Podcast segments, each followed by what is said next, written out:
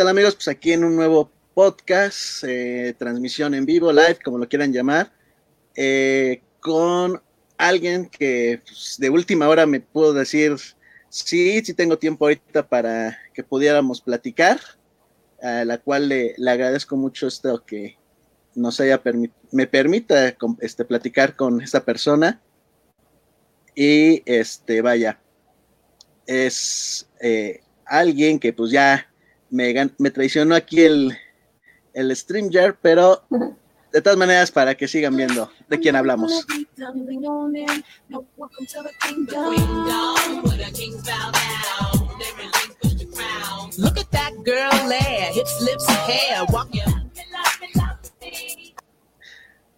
Así es, amigos, tenemos a Quindom Bliss aquí en vivo, aunque no lo parezca. aquí estamos en vivo. Eh, eh, ya como saben, pues tuve una colaboración con ella, eh, me, fue, me invitó a, platicar con ella en su canal de YouTube, que de hecho vamos a hablar, aquí están todas sus redes sociales, YouTube, Instagram, su Facebook, su TikTok, ah, el TikTok no lo, no lo modificó, ahorita lo arreglamos. Y pues vaya, ¿qué podemos hablar de esta hermosa mujer, youtuber, tiktokera que ya está a todo lo que da. este, Mari, ¿cómo estás? Bien, bien, muchas gracias. Aquí en un viernes, si es viernes hoy, ya no sé ni qué día soy, pero creo que sí es viernes, ¿verdad? Sí, así es. Sí, aquí. Pues gracias por haberme invitado y vamos a ver qué vamos a hacer. pues sí, mira, eh, ya, ahora sí, ya están, ya, ahora sí, ya están todas sus redes sociales bien. Eh, yo con ella, pues platicando eh, la conversación que luego tenemos así eh, entre nosotros, le dije que los últimos videos que ha subido me parecieron temas muy interesantes, sobre todo lo que fue tu top 10 de temas, porque sí abarcaste un poco de todas las eras. Y también este, la plática que tuviste con Chris Wrestling también fue muy interesante en el sentido de las figuras, este, los, bueno, ahora lo que es el streaming con la network de WWE y todo eso. La verdad, me pareció unos temas eh, muy interesantes. Todo lo, contra todo lo que hacíamos antes para conseguir los eventos. Sí, sí, eso es muy cierto. De hecho, ella le mandé un video de, de mi colección de prácticamente, es, si no me equivoco, de 2007, 2006, 2007 a 2010, 2011 más o menos de todos los eventos de WWE, eh, algunos eventos de TNA, eh, creo que tengo de Ring of Honor, Pro Wrestling Guerrilla y especiales que conseguí yo en su momento como eh, los tributos a Eddie Guerrero completos en español, tanto el de SmackDown como el de Raw. tengo también este, bueno, en digital tengo toda la discografía, casi toda la discografía que sacó WWE en su momento, pero bueno, eh, ¿De qué vamos a hablar en esta ocasión? Y yo este, le comenté eh, después de su video de top 10 que ese era un tema muy interesante y que yo quería platicar con ella, más que nada por el sentido de que ella tiene un punto de vista, digamos, más del 2011, dejémoslo, hacia acá. Más o menos. Y yo del, dos, del 2011, de la actualidad para abajo. Eh, más que nada porque hay muchos temas que son icónicos eh, para toda la, gente. De hecho, tú lo mencionaste hasta un poco con eh, la plática que tuviste con Chris, en el sentido de lo primero que piensas de al oír WWF es Hulk Hogan con Real American. Y, este, vaya, ya si piensas en la actualidad, pues ya hablas de eh, CFOs o este, ahorita el nuevo productor que tienen que se llama Death Rebel. Eh, vaya, ya ahorita te pongo en contexto de quién es esta última persona para que estés al tanto. ¿Qué tipo de investigación hiciste tú para decir, bueno, aparte de que el top 10 fue de tus gustos, que digo, creo que en comentarios hubo muchos que dijeron, ¿por qué no mencionaste a Triple H? ¿Por qué no mencionaste al Undertaker? Shawn Michaels, Stone Cold, The Rock, vaya, pero tú lo dejaste claro, son lo que para ti son los mejores, es tu gusto, no es tanto emblemáticos.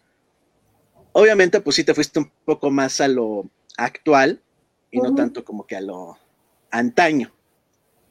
sí, de hecho, sí, mi, básicamente sí fue a puro gusto. También, obviamente, consideré, pues, temas como los que, pues, un poco clásicos, sabes, que todo mundo, pues, sí tenemos en la cabeza.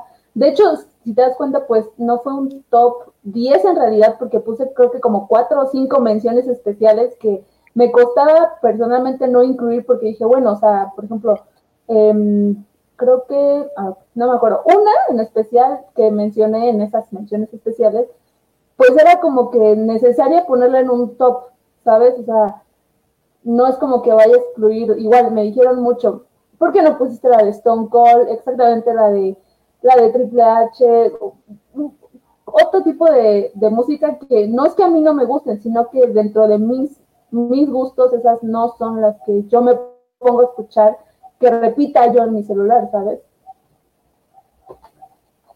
Sí, o sea, hay varios de los que, no sé si de los que nos vean o nos vayan a escuchar posteriormente en, eh, cuando se sube este, este audio a podcast, muchos temas eh, antiguos, o sea, se, se tienen en la, en la mente, o sea, eh, un Shawn Michaels, un Stone Cold, un The Rock, que de hecho ellos también han tenido sus, pequeñas variaciones, pero la mayoría se va sobre temas, eh, yo creo un poco más de la ruthless aggression hacia la actualidad, que, lo, que irse un poco más a lo, la Attitude Era, la Golden Era, la New Generation Era, etcétera. De, la, de esas yo creo que nada más sería el de Shawn Michaels, el que se podría rescatar, porque pues es como que muy pegajoso y todo eso. De hecho, tú mencionabas mucho en, el, en tu top el hecho del dúo CFOs, que para ti el tema que los puede caracterizar en todo el tiempo que estuvieron era el de Finn Balor, el de Feel the Breath, o no, ¿cómo se llama? Catch Your Breath. Ándale, Catch Your Breath. Y coincido contigo, es uno de los mejores que tienen pero también sacaron algunas joyas que, digo, sí, a lo mejor no la, no la tendrías en, tu sistema de, bueno, en tu streaming de, audio, o si eres de los que todavía compra los temas digitales o algo así, pues comprarías esa, ese tema. Este, pero vaya, mira, eh, yo preguntaba todo esto porque em, Tú de hecho también lo mencionaste y creo que creo que nada más Metalingus fue como que el único tema, digamos, externo eh, que mencionaste, o sea, que era de, vaya, que no era producción tal cual de WWE. WWE. Digo, no recuerdo si mencionaste algún otro. Creo, eh, bueno, por ejemplo, la de Voices de Randy Orton no es producción exclusivamente ah, de WWE. También me parece que la de aunque la de Jeff Hardy, la de No More Words, perteneció a una banda, después ya fue integrada al catálogo como tal de WWE. O sea, así se considera una canción de WWE. Incluso la de Chris Benoit, la de, la de Whatever, es de banda, pero igual, o sea, la banda por X o Y razón que todos ya conocemos, pues decidió pues sacarla de su, de su lista y prácticamente WWE se quedó con ella. Sí, y es que, y es que a lo que iba y ya es que yo te mencioné, es que si yo platico de esto contigo, si esto hubiera sido como que el tema de nuestra conversación, también hubiera sido tal entendido. Em, sí es cierto que, por ejemplo, eh, Voices, em, por ejemplo, la versión de, bueno, el tema de Triple H, el de King of Kings o The Game, son tocados por otros grupos, por ejemplo, Motorhead, Rev Theory, etcétera, sí tienen parte de em, producción o, o que ver WWE con ellos. ¿A qué voy? WWE tenía, tuvo, ha tenido hasta el momento tres, digamos, encargados de la música. Uno es Jim Johnston, que fue quien se encargó de todos esos temas, hasta que llegan CFOs y ahorita el último que es Def Rebel. Todos los temas icónicos que conocemos el tema del Undertaker, que ahorita no, me acuerdo cómo le pusieron, el Stone Cold, que puede ser. no, es que también. Es que luego, como les cambian el tema de disco a disco, ya es más fácil, mejor así. Eh, por ejemplo, Triple H con The Game o King of Kings. Shawn Michaels con Sex. Ah, no, Sexy Boy es de, Jim, este, de Jimmy Hart. Entonces, él, él los ayudaba y les decía, ah, bueno, este es el tema. Ustedes me pueden musicalizar o, ustedes lo pueden interpretar, como fue lo que pasó con Motorhead, todo eso. De hecho, ahí va una pequeña trivia a ver si, si sabes. ¿Quién es la única superestrella fuera del Undertaker? Que de hecho el Undertaker ya tiene otros temas que no ha cambiado de tema. La única superestrella que no ha cambiado de tema. Que prácticamente toda su carrera ha usado el mismo tema. Pues, híjole. No lo sé, dame una pista. ¿Está actualmente activo? No, no está activo. No. ¿No se la roca? No, porque ha tenido variaciones. No, pues ni idea, la verdad. Shawn Michaels. Shawn, Michaels. Fuera del tema de DX, que digamos no es de él, no es exclusivo de él, o sea, es de la agrupación. Es el único que nunca cambió de tema de entrada. Siempre ha sido el, sexy boy. Mira, yo no sabía eh, eso. Ahora, ahí va una que posiblemente sí sepas. Hay una superestrella que sí está en activo, que ha tenido cuatro temas en menos de cinco años. Cuatro temas en menos de cinco años. Y todos como lanzamiento oficial, se, se ha tocado en eventos, todo eso. Híjole, me vas a hacer quedar bien mal aquí. No, no creo que te haga quedar mal. Este, no, pues no, no, la verdad no tengo idea. Shinsuke Nakamura. No, ¿en serio? ¿Sí? Bueno, pero hablamos de la extensión en su carrera total o nada más en WWE. Ah, no, no, no, ahorita en WWE, no, es en WWE. Ah, okay. No, no es en WWE. Es que en otras partes no es, vaya, no es que no le den peso, es que no, no, tienen como que el mismo impacto global que WWE. Simplemente con la canción, yo escucho la canción de Kenny Omega y digo, ugh, qué asco, no le queda esa canción a Kenny Omega. Exactamente. Eh, bueno, regresando a Nakamura, tiene Rising Sun, la versión, la primera versión. Después tuvo una con este, se me fue ahorita el nombre de este chavo, que es violinista, que de hecho fue con que entró en un, no me acuerdo si fue en el Raw después de WrestleMania o en un NXT, en un takeover. Sí. Después la versión con Nita Strauss de WrestleMania 34, creo, que es la versión más rockera. Sí. Y después el tema actual, con letra, que es horrible. Ya, con letra. Algo que mencionaste con Chris, que no sabían por qué el cambio de tema de Nakamura, si no mal recuerdo, que se les hizo raro que metieran un tema diferente con letra y todo eso. Se dice que a Vince McMahon no le gustó el tema de Nakamura cuando lo volvieron rudo. ¿Por qué? Para él, un tema de rudo no tiene por qué ser coreado por la gente.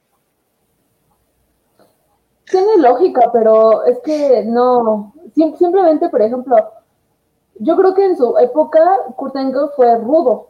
Creo que de ahí, por más o menos por ahí salió el Yusok. No, fue por algo que tuvo con Edge en una mini rivalidad, que le empezó a enseñar unas fotos, pero atrás tenía, o sea, así como me estoy viendo, tenía los letreros y ahí sale uno que decía el I suck. De ahí empezó el grito del you suck, you suck. hasta como eso fue como por 2003, 2004, algo así haber sido. 2006 él ya renegaba del you suck pero en personaje. Porque sí, de hecho, cuando vinieron la primera vez a México, que vino Curengo, ese fue lo característico cuando entró. Sí, era el You suck. Y todo en el Palacio de los Deportes coreamos el You suck. Que ese es un tema reciclado. Pues yo, por ejemplo, le encontré mucha similitud, y creo que lo mencioné en mi video, con el, en el opening de que tiene como orquesta la banda sonora de, de Rocky. Bueno, dicen que, está, que puede estar un poco inspirado en. Se oye totalmente, o sea, escucha las primeras tonadas y es lo mismo. Pero, este, de hecho, lo usó WWE un par de años antes de que contrataran a Kurengo. Tenían un luchador que se llamaba The Patriot, el Patriota, y él usaba ese tema de entrada. Por eso te digo que podíamos, así como que dije, déjame, ya lo veo con calma y ya te puedo decir más detalles que iban saliendo. Pero bueno, otra cosa, de los temas, ya por ejemplo, CFO, de los que sus temas más característicos, yo puedo decir que son el de, el de Finn Balor, el de Page, el de Page, el de Sasha Banks, por ejemplo, también ellos fueron responsables de los temas de Rusev, Lana. El de Lana también es muy bueno, a mí me gustaba mucho el de Lana. Eh, el tema de Neville, el tema de The Ascension, el de Adam Rose, que también es una cosa muy buena. Fíjate que uno de, mis, gustos culposos de CFO es el tema de American Alpha. A mí me gustaba, me gusta mucho el tema de American Alpha. Sí, o sea, también tienen, digo, eh, son responsables del tema de Sami Zayn, de Charlotte, uh Breeze, Becky eh, Lynch, Becky Lynch, de Seth Rollins. Eh, bueno, obviamente todos los de The Shield, todo eso. Y tenían buenas también, por ejemplo, son responsables del de Styles. ah, el de Austin Aries el tiempo que estuvo ahí, el de Laia. A no muchos les, gusta, a no muchos les gusta la de Styles. Yo no sé por qué a mí me parece una canción buenísima. Es muy buena, o sea, de eso yo también la tengo. La de los Good Brothers, la de Gallo y Anderson también. Eh, ¿Qué más? La de las icónicas. Eh, vaya, todo lo que se tuvo hasta hasta apenas hace un par de meses o sea, sí fue, un grupo que de hecho tuvieron un par de videos en el canal de WWE en el que platicaban muy bien y, te mostraban cómo hacían todo el proceso para los temas. Y de hecho uno de los que mostraron fue el de Finn Balor, el, de Y que también, porque de hecho hasta tiene una modificación cuando es el demonio. Sí. Se oye mal la respiración. Ajá. Y es un poco más rockera que la original. bueno, que la normal. Sí, o sea, digo, si comparas eso contra lo que tenemos aquí en México. ¿Dónde están perros? Eh, bueno, o sea, hay cosas muy buenas. Esa es buena. Esa es, esa es buena. Sí. sí. o sea, te guste o no te guste el, um, el hip hop, el rap, la ubicas perfectamente. Sí, totalmente. Por ejemplo, no, no sé, Psycho Circus, que usa una canción de los 60 que es este, la canción se llama The Show Must Go On. Sí, tiene parecido con Queen, pero desgraciadamente no.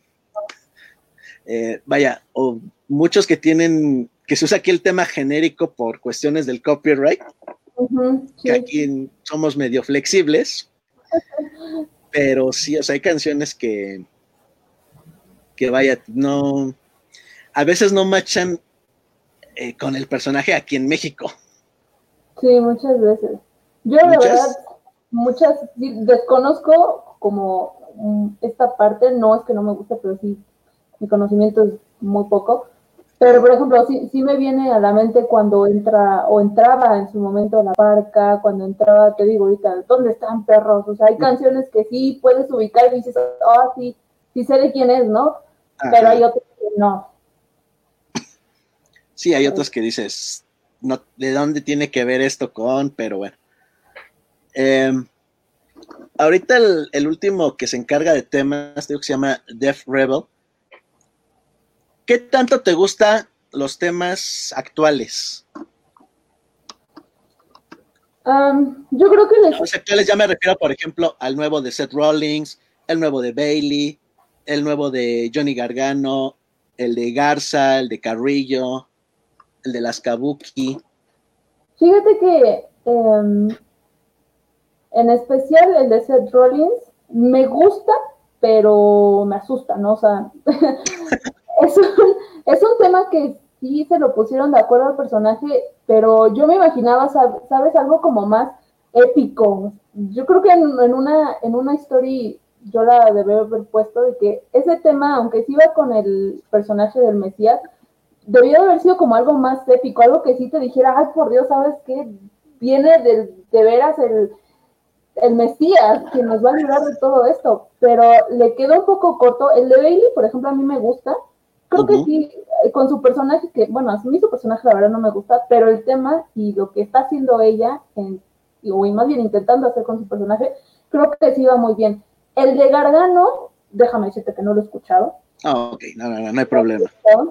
El de Garza, el de Garza, pues, es que creo que sí, más o menos me suena, la verdad, no, como que no lo tengo muy presente, pero por lo menos el de Seth Rollins y el de Bailey sí me agradan. Sí se nota como un cambio en, porque yo, yo hacía como que los temas de CFO, bueno, de ese grupo, como muy em, electrónicos. Le metían mucha producción electrónica para mi gusto. O sea, yo que no sé mucho de eso, ¿sabes? No me llega a gustar tanto, pues sí, lo sentía muy electrónico. Ajá. Sí, es que hay estos temas, y es que no te quise mencionar el de Karen Cross, porque obviamente, a lo mejor sí sabes quién es, pero no has oído el tema. Sí, no, no, totalmente no. Entonces ahorita lo... Me, me voy a arriesgar con el copyright, pero ahorita pongo un pedacito son temas ahorita que han sacado que ya van, vaya, recuperan un poco lo que hacía Jim Johnson, el, el primero y más conocido productor musical de WWE, porque él decía, es que para mí los temas tienen que ser parte del personaje y contar la historia que está contando el personaje. Por eso la, el tema del Undertaker es tan característico, que es esa marcha fúnebre con el gong al principio o por ejemplo un Stone Cold que era el antihéroe con el quebrar del vidrio y después el tema del todo eso. Eh, también hay, y digo, hay muchos casos en, en WWE y todo eso que dicen, ¿saben que Yo necesito temas externos a lo que yo produzco para... Eh, vaya, lo hacían como una especie de apoyo para las bandas digo, por ejemplo, ahorita el tema de Rock está con Skillet, que ya es como la tercera, cuarta colaboración con ellos. Sí. así como que pues ayuda a, las bandas a, a, que tengan este proyección, todo eso. De hecho, es por eso que mucha gente se le empezó a gustar el rock por eso mismo. O vaya, ciertos grupos por las colaboraciones que ha tenido WWE con ellos. Saliva, este, Saliva, este, ¿quién más? Eh, todos ellos. Vamos a ver. Ya para terminar ahorita con este tema y ver qué tienes de opinión de este. Acá está. Por ejemplo, este es el tema de. Voy a adelantar. Un chavo que se llama Karen Cross, que antes era conocido como Killer Cross. Casi se alcanza a ver.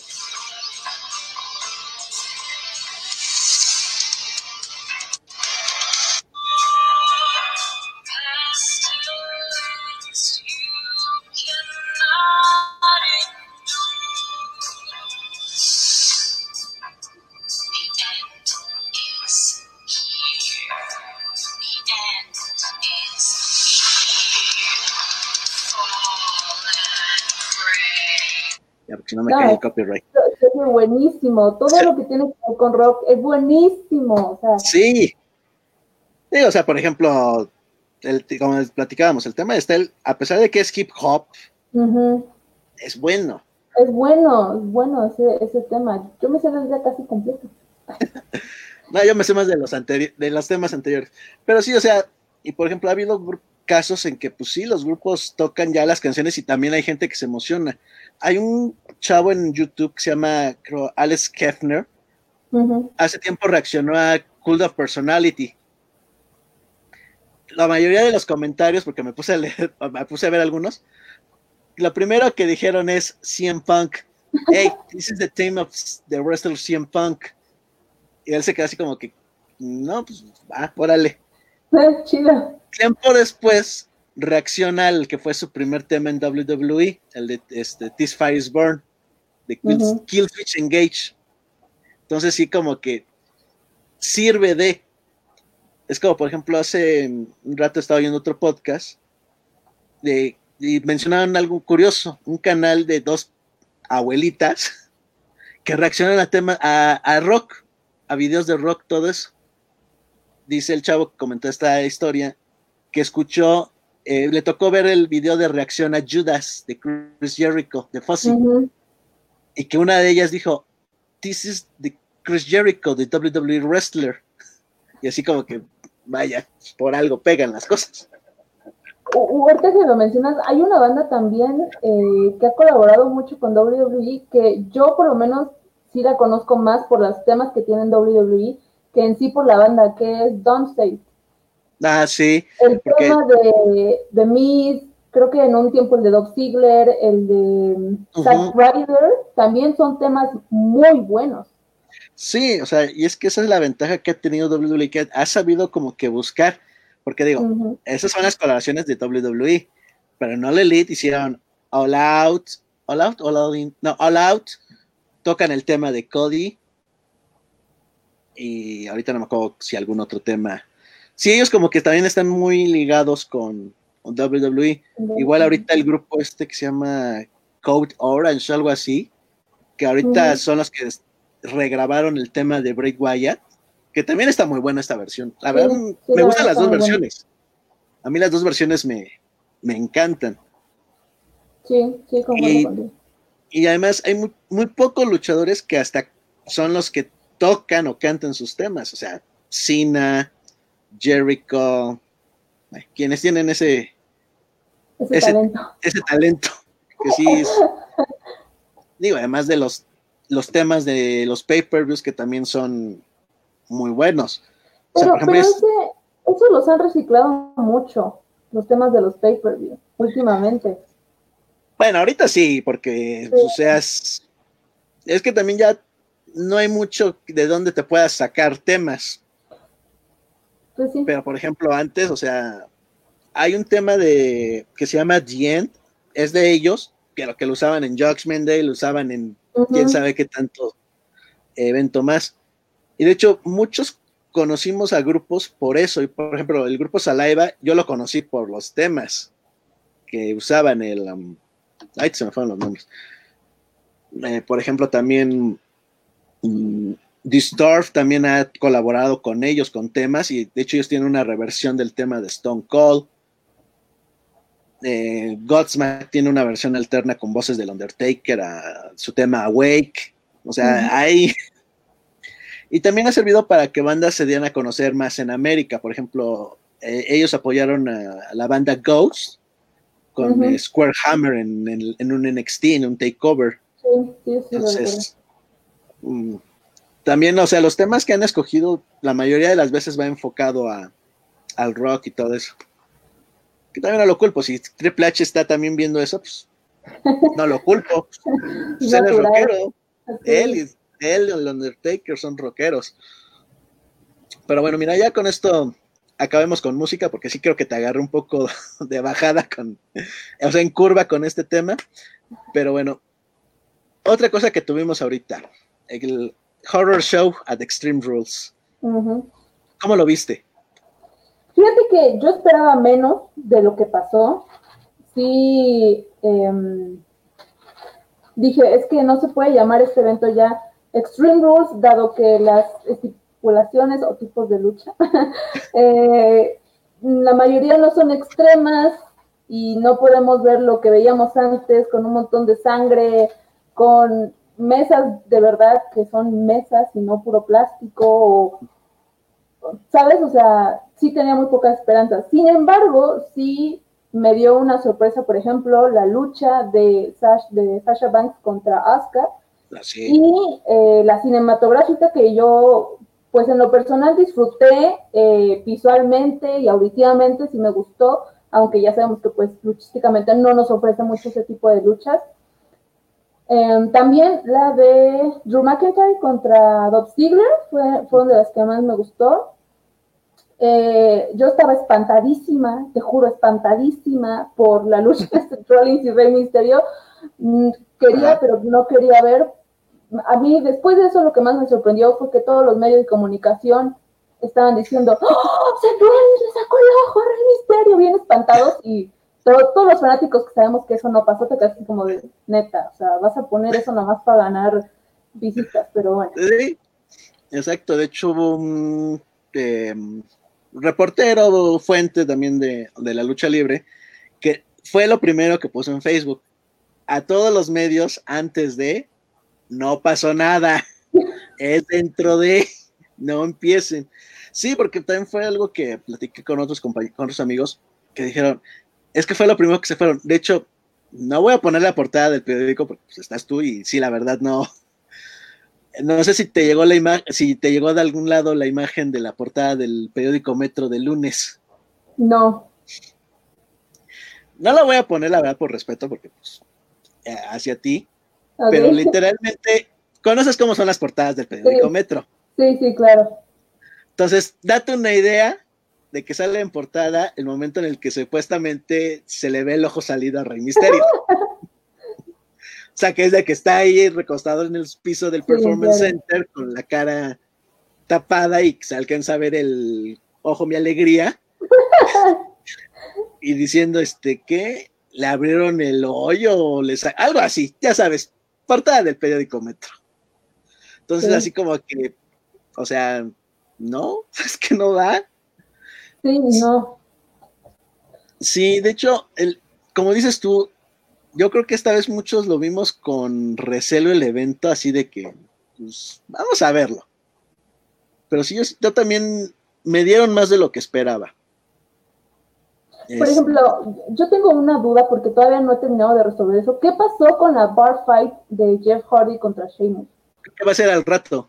Porque no tuvieron tiempo, o sea, yo supongo, quiero suponer que no tuvieron tiempo de hacerla o no la grabaron, no sé si esa haya estado grabada, creo que no, creo que sí iba a ser en vivo, pero por lo que yo me enteré, pues no tuvieron como tiempo para, pues para ya ponerla, ¿sabes? Se le estaba viniendo el tiempo encima, lo cual se me hizo raro porque los eventos han estado durando muy poco, o sea, yo creí que este evento iba a durar menos, pero las luchas estuvieron oscilando entre los 15 minutos más o menos, sí, algo así. mucho, entonces sí tuvieron una muy buena duración. Yo creí que iban a ser súper cortitas. Sí, no, de hecho ahorita ya de, de Money in the Bank a la fecha ya están durando en promedio dos horas y media los eventos. Sí. Ya son cortos, hasta los takeovers, que digo, son cortos esos eventos, ya están muy compactos. Yo, por lo mismo, yo creo que, em, que, es lo que quería, digo, voy a tratar de comunicarme con Chris y a ver si esta Becky quiere participar en un podcast así después de SummerSlam, pero yo siento que la falta de público, digo, fue de mermar económicamente a, a las empresas, ha mermado demasiado el producto. Sí. O sea, ya no es lo mismo que la misma emoción, por ejemplo, lo de McIntyre, o sea, eso en el estadio de los Buccaneers hubiera sido el, el acabose. Y es que no es lo mismo. Yo entiendo que a los luchadores o los familiares que estén ahí presentes en el show les digan, ¿saben qué? Necesitamos reacción de la gente, no importa si les gusta o no. Tienen que reaccionar de esta manera, por favor, para que al menos logremos escuchar un grito, un, una maldición, aunque sea algo, algo, porque el WrestleMania, sinceramente, y yo creo que compartirás esta opinión conmigo, estuvo muerto, o sea, estuvo muerto en el que tenías la emoción de ganar Drew McIntyre por primera vez y todos así en nuestras casas grite y grite, emocionadísimos, y ahí sin un alma presente. Sí, de hecho, o sea, mm, regresando el tiempo a, WrestleMania, eh, los books en el sentido de, de entradas por ejemplo, a mí McIntyre me hubiera fascinado que entrara con su tema anterior, el de Broken Dreams, que entrara con ese, más toda la más todo el estallido cuando ganara el campeonato, hubiera sido genial. Y ojalá, por favor, que WWE lo deje como campeón hasta que tenga público. Porque no, no, no, no, no le pueden quitar eso a él. Él de verdad quiere eh, compartir esto con todos aquellos que lo apoyamos y que estamos con él. Él quiere eso. Sí, de hecho, por eso, si recuerdas al final, cuando hace el, bueno, rompe la cuarta pared con el thank you y que señala al público, eh, dicen que eso eh, salió de la nada, o sea, se le ocurrió al momento a McIntyre y dije, a ver si no me regañan por ese hecho. Y pues ya vimos que no, porque al final de cuentas se quedó en la transmisión. Y es que sí, es como una forma de pues, mostrar o responder al apoyo que sabe que estaba recibiendo en casa. ¿Qué digo? Quienes en ese momento se, pudieron reunir y todo eso, pues sí, se apoyaban a McIntyre, pues obviamente sí gritaron. Sí, claro. Sí hubo algo. Pero uno que está solito aquí en su casa, escucha ese grito vecino y te quedas como de, ¿no? Exactamente. Por ejemplo, mira, lo que habíamos platicado tú y yo, eh, eh, por, bueno, las comunicaciones que luego tenemos, ya ves cuando platicamos del tema de, la entrada de Seth Rollins, que hubiera estado perfecta, que apagaran las luces, se prendiera la luz ahí en la rampa, y ya con el tema actual, quedaba la perfección. Exacto. Con el tema ahorita del Mesías, todo eso, quedaba así la entrada perfecta para que entrara y pasaba por la rampa así con la luz siguiéndolo. Ya o sea, un tipo Undertaker, pero de, ya que, o sea, que llega al centro del ring, no sé, haga algún movimiento, algo, ya se, se prendiera toda la luz del estadio. ¿Sabes? Me imaginé esa entrada que tuvo cuando, creo que sí fue en WrestleMania, eh, fue la lucha de, ay, ¿qué fue la lucha de Vince McMahon contra Dios? ¿O Shawn Michaels contra Dios? No me acuerdo qué era. No, Vince contra Dios en Backlash. Vince contra Dios en Backlash. Ajá, así me imaginé, o sea, ves que en esa, en esa ocasión entró Dios, o sea, sin ofender a nadie, pero entró Dios. Sí, sí, sí, Ahí, o sea, y la luz lo, lo, lo, iluminaba. Sí, que iba iluminando el camino como si fuera entrando al ring. O sea, o sea, ese efecto, pero en el estadio, con el tema actual de Rollins, y él obviamente siguiéndola así, o sea, eso hubiera estado increíble. Ahora, no sé tú, pero a mí sí me molesta en cierto punto ya que todos los luchadores estén utilizando, pues sí, o sea, que estén utilizando diálogos entre luchas para que se escuche algo más. En, el, en la lucha entre eh, Nikki Cross y, em, ay, y Bailey, en el Stream Sasha Banks se la pasó hablando, literal hablaba mucho, se escuchaba más ella que los golpes que le daban, entonces eso a mí no me gusta. E-, es también algo que yo leí en, hace tiempo, bueno, en este tiempo de, encerrón, que decían que luego las luchas femeninas eran como que incómodas de tanto, pues sí, literalmente, tanto gemido de los golpes o eso, que decían, ¿están viendo una lucha u otra cosa? Pero, o sea, es, que de alguna forma tienes que llenar ese vacío. ¿Qué digo? También han sido afortunados porque no se oyen las instrucciones que dan, las indicaciones que se dan. sí, claro. También han sido cuidadosos en ese sentido porque ya con sin público, pues ya es más fácil oírlos. Sí. Que digo, ya se supone que ya lo habían mermado un poco, pero de todas maneras se alcanza a dar uno cuenta. Por ejemplo, en, cuando, ay, perdón, cuando hicieron eh, un movimiento sobre esta Sasha y Asuka, que cayeron las dos a la espalda, tú te pudiste dar cuenta cómo una le agarraba acá y otra le agarraba acá el brazo para ver si sí estaban bien, o sea, si no les había pasado nada. Cuando en realidad con todo el público se hubieran dicho, ¿are you Y ya no, una se contestaba. Pero ahorita con tanto ruido que ellas mismas hacen, tú hubieras escuchado el, ¿estás bien? Sí, o sea, de todas maneras uno hasta se da cuenta que de todas maneras se siguen diciendo las, las cosas que digo ya a estas alturas ya no es secreto para nadie, pero sí, ahorita ya es más visible. Este, sí, porque también este, ¿Qué otra cosa? Ah, por ejemplo, todas las mentadas de madre que le dio Rey Misterio a Seth Rollins se oían perfecto. o sea, de Son of the Beach no lo bajaba. No. O sea, también eso fue, fue, así de que, ok. Y luego, ¿Dónde, está, ¿dónde está el misterio de los niños? no existía en ese momento. Exacto. Sí, o sea, una sed de venganza de Rey Misterio, era un odio, o sea, expiraba un odio que... Por ejemplo, ahorita que estamos ya otra vez retomando set contra Misterio, ¿no crees que le hizo falta algo a esa lucha?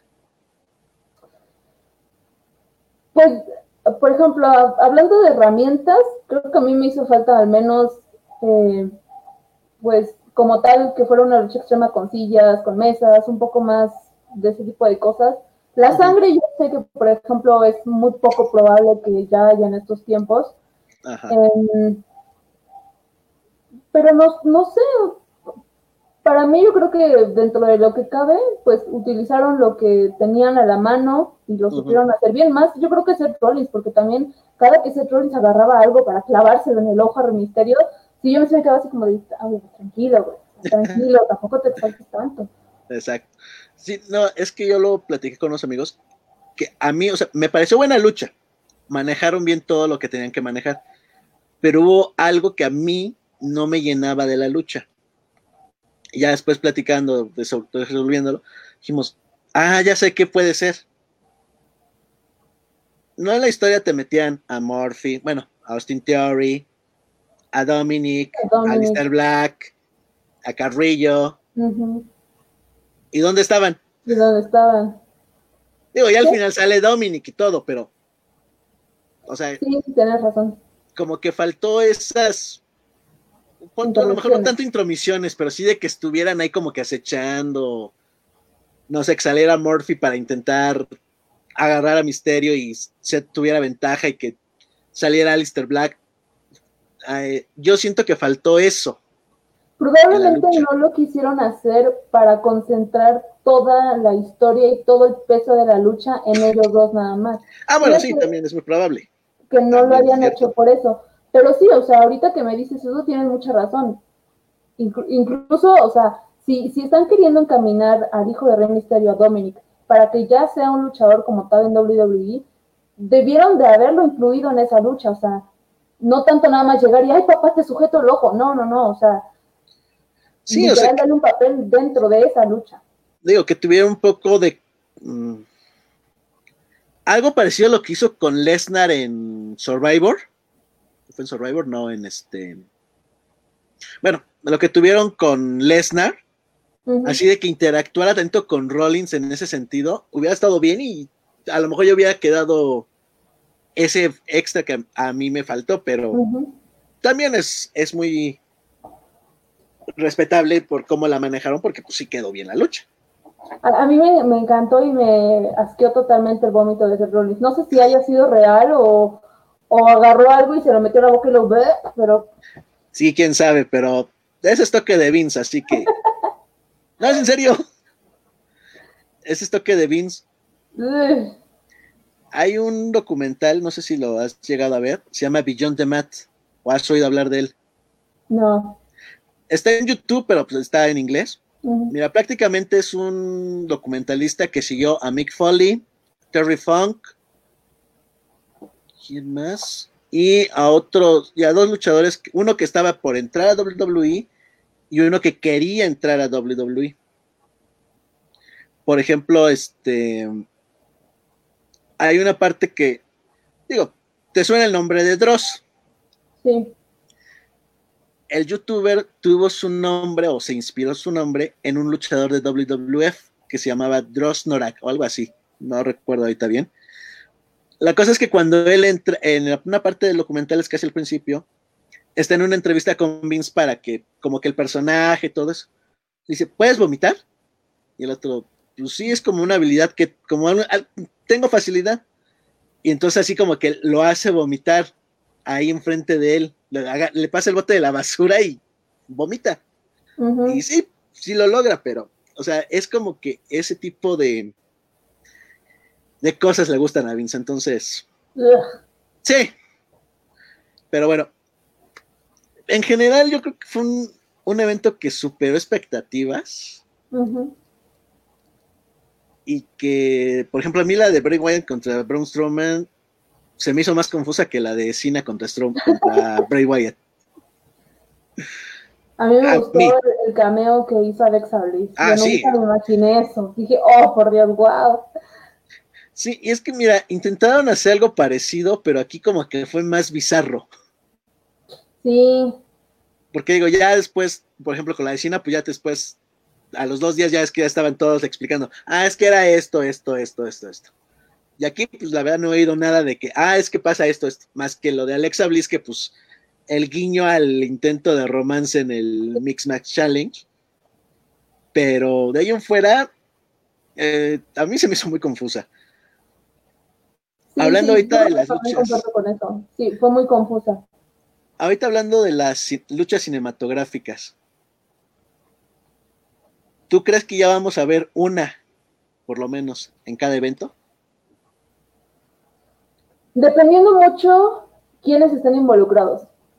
Porque yo no veo, por ejemplo, una lucha cinematográfica, por ejemplo, entre Sasha Banks y Asuka. O sea, yo no me pude, yo no me puedo imaginar una historia que involucre una, lucha cinematográfica. Yo creo que sí depende mucho de los personajes. Por ejemplo, el personaje de Bray Wyatt tiene un mundo entero para cómo tratarse. Entonces, hay, yo creo que hay personajes eh, que no, no dan para eso, no dan para eso. Pero sí, por lo menos en los, en los em, eventos, a lo mejor como más importantes, por ejemplo, no sé si ahorita que viene SummerSlam vaya a pasar algo así, tenemos que ver pues, con el transcurso de las semanas, a ver qué se va desarrollando, pero igual yo creo que este tipo de lucha sí llegó para quedarse. Y pues yo creo que a cierta parte de la población sí les está gustando, no tanto el contenido luchístico que nos den, sino toda la producción que hay detrás de todo esto. A mí me parece, Dios, ¿por qué WWE no trabaja mejor con eso? Sí, porque digo, ahora, sí, puede ser como dices, es un concepto que ya llegó, digo, tenemos la Bouncer Match, el segmento de Cena Bryant, el Money in the Bank, tal cual que fue tipo cinematográfica. Este, eh, también tuvimos el eh, pequeño eh, promo acción, lo que hubo con los Street Profits antes del Money in the Bank. Este, Ahorita está la lucha de Bray Wyatt, que fue la cinematográfica. ¿Qué otra? Del Backlash. Pues se puede decir más o menos que la lucha de Orton contra Edge, que fue como que el segmento un poco cinematográfico, pero. Eh, bueno, pero este es ahorita un recurso que están haciendo para evitar tener gente ahí, aprovecharla en otro momento, etcétera. Cuando se llega de nuevo a lo que era antes, ya gente en los estadios, en las arenas. ¿Le ves futuro o crees que siga ese concepto o ya lo van a desaparecer? No, yo creo que lo van a desaparecer porque tú, ah, bueno, ahorita estamos detrás de una pantalla, ¿sabes? Entonces, em, estando ya el público ahí, ¿cómo le vas a presentar una lucha cinematográfica si la mayoría sino es que todos van para ver las luchas en vivo, no una pantalla o cuatro pantallas alrededor de ti. O sea, tú no vas a eso, tú no vas a ver una pantalla, aunque estés hasta el gallinero, no vas a ver una pantalla. Tú vas a ver, aunque sea a lo lejos, y quiénes están luchando. Esto yo creo que, aunque es un buen concepto durante el tiempo en que estamos viviendo ahorita con todo lo de la pandemia, por lo menos, y considerando que la gente comienza a regresar a los estadios y a las arenas después o a partir de febrero o marzo, hasta ahí yo creo que vamos a tener este tipo de producción cinematográfica. De ahí en fuera no creo que vuelvan a hacer este tipo de cosas. Ahora, hay algo que mencionas, tú estás más o menos calculando que para marzo puede que. bueno, sabemos que nosotros comparándonos con Estados Unidos en esta situación actual, estamos en pañales, pese a las pocas medidas que se tomaron aquí en México. ¿Tú crees que ¿Tú crees que WrestleMania 37 va a correr el mismo riesgo de WrestleMania 35, 36 o ya va a ser WrestleMania 37? No, yo creo que va a ser lo mismo que este año. Porque hay que darle un tiempo, o sea, em, pues por lo menos aquí en México están diciendo que esto ya es un virus que va a estar constantemente, que va a ser como la influencia, que va a tener un periodo en el que va a regresar y que va a tener, a lo mejor no el mismo impacto, pero va a estar en nuestra sociedad. Entonces, yo creo que sí hay que dejar descansar un poco tanto los eventos masivos eh, en ese sentido, por lo menos otro año, porque hay que recuperarnos, o sea, la humanidad hay que recuperarse de todo lo que está pasando y aventarse nada más por un evento, imagínate, son que 100 mil personas las que van más o menos a WrestleMania. Déjalo en 100 mil. Sí, déjalo en 100 mil. Pon tus 100 mil personas las que van. No, yo, yo, yo no, yo como ser humano no me arriesgaría, ¿ves? Pero finalmente son muchas otras cuestiones eh, de empresas, de marketing, de un montón de cosas que hay alrededor que seguramente estarán pensando en hacer un WrestleMania así con tanta gente, pero yo consideraría que no sería lo, lo, adecuado. Sí, es que ahora también el, lugar donde iba a ser WrestleMania 37 es un estadio que se está construyendo. Iban a un 70% hasta hace cuatro meses. En teoría, este estadio, por estas fechas, agosto, principios de septiembre, iba a estar terminado. Y eso porque es donde van a jugar ahora los, este, eh, bueno, los cargadores, ya no me acuerdo si de San Diego, de California, los Rams de, la NFL. Ese va a ser su estadio. Entonces ahora como que ya no se sabe nada, no es, la verdad no he sabido nada de cómo va la, eh, la construcción del estadio, si avanzó, se paró completamente. Pero si yo la verdad yo veo muy difícil eh, que ahorita los otros tres grandes bueno, SummerSlam ya va a ser, es casi un hecho en el performance, Survivor va a ser ahí, Royal Rumble va a ser muy, si de por sí WrestleMania se hizo muy raro, sin público, y con, con ese silencio, ahora un Royal Rumble va a ser como que va a perder el 90% del chiste no sé si te has dado cuenta que, por ejemplo, aquí en México, eh, no sé si por todas las televisoras, pero por lo menos en, las transmisiones de, creo que de TV Azteca, en lo que está el partido están como reflejados toda la gente que está viendo el partido, o sea, ¿sabes? Desde su casa. Ah, mira, yo, a mí me gustaría por lo menos ver eso en, en un Royal Rumble. La gente no está ahí, pero estás viendo la reacción de un montón de gente en el mundo, ¿sabes? Entonces, lo malo sería toda la conexión de internet, ¿verdad? Pero... Sí, no, si sé a lo que te refieres. Digo, yo lo vi en Televisa. Ah, pues creo que es por ahí, no sé. Creo que era en Televisa, porque este canal, no los veo. Bueno, pero sí, o sea, es que es una reunión de Zoom, tal cual, que están, eh, pues sí, mapeando, traqueando, el, el término que sea, en las gradas del estadio. en este caso fue en el Olímpico Universitario. Sí. Y, o sea, eso podría ser una solución. La cosa es que, digo, no es que haya mucha inversión más que a lo mejor la suscripción al Zoom y, algo así, pero la cosa es que se saturaría demasiado. Sí, mucho. Porque muchos quisieran, muchos van a querer entrar a, a, esa, a ese Meet de Zoom para estar así, o sea, sus dos segundos de fama en WWE.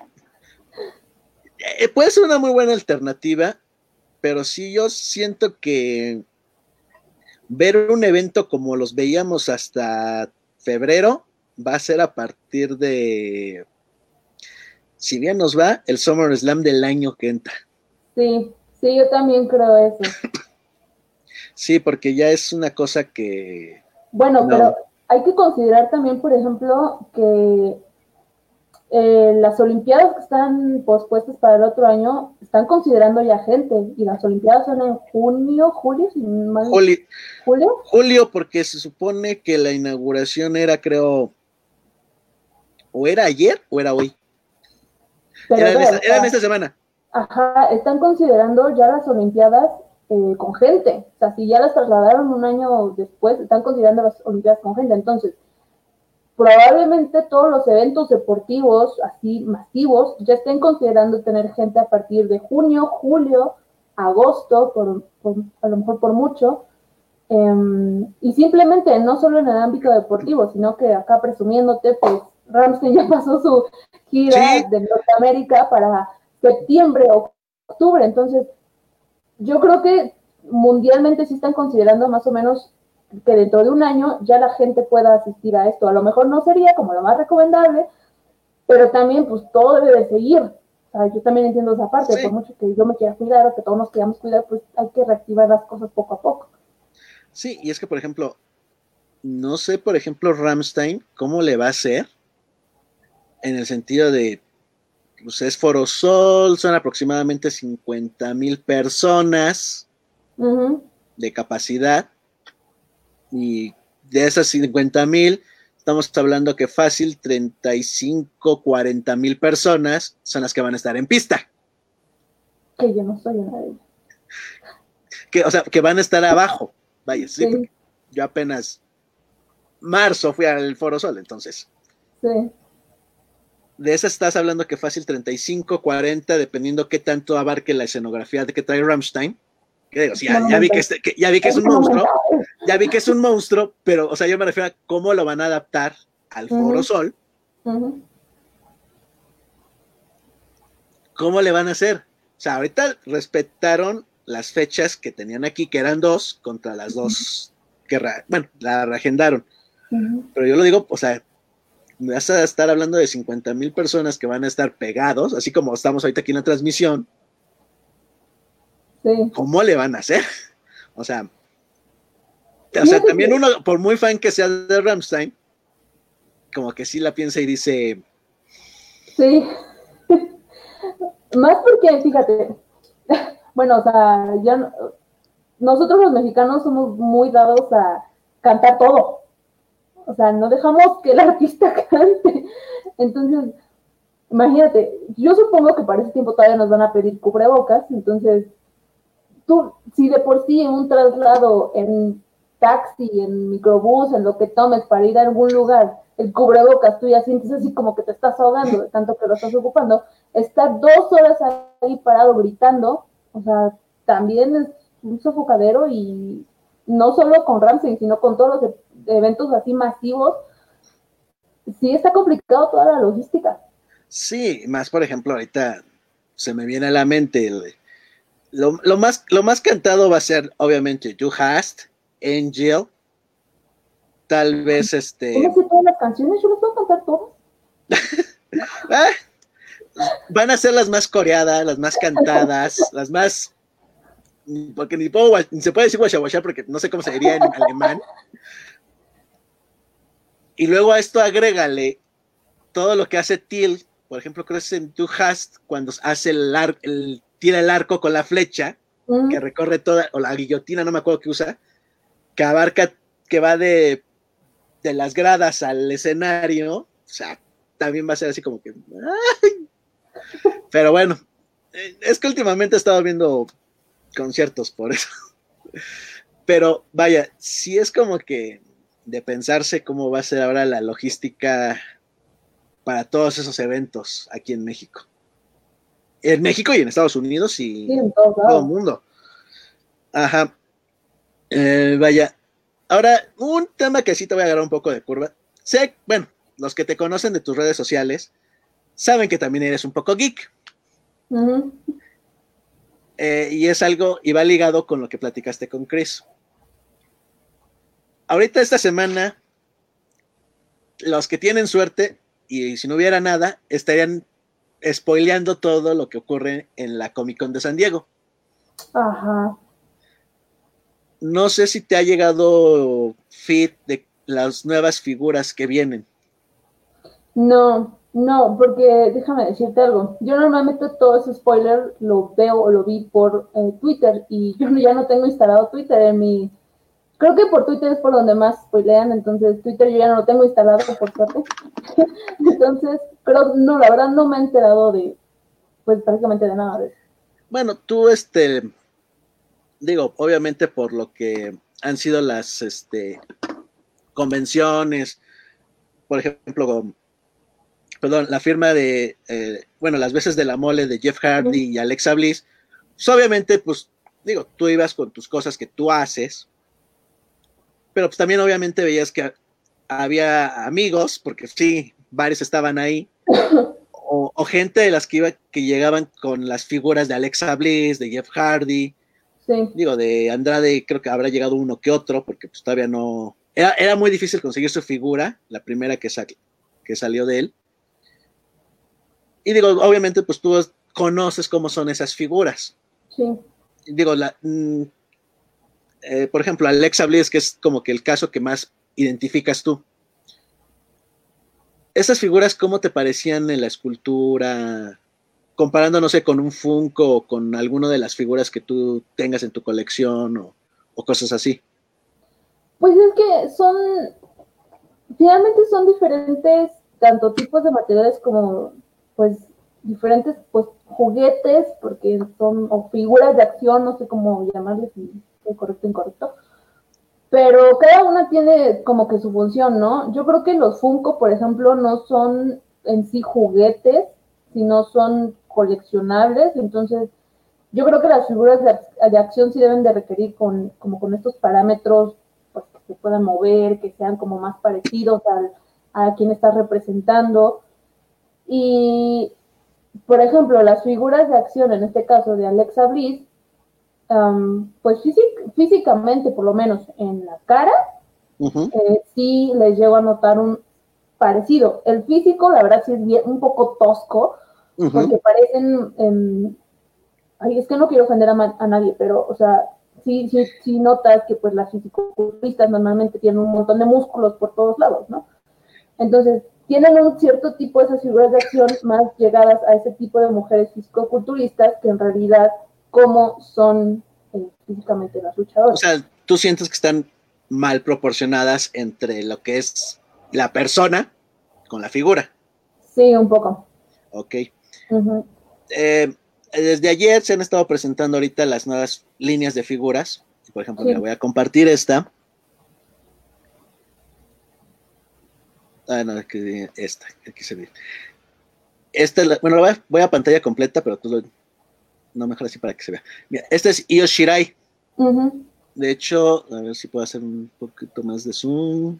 Fíjate que la única que he visto es la de Ángel Garza, porque la he estado compartiendo mucho por redes sociales. Sí, por ejemplo, mira, está por esta.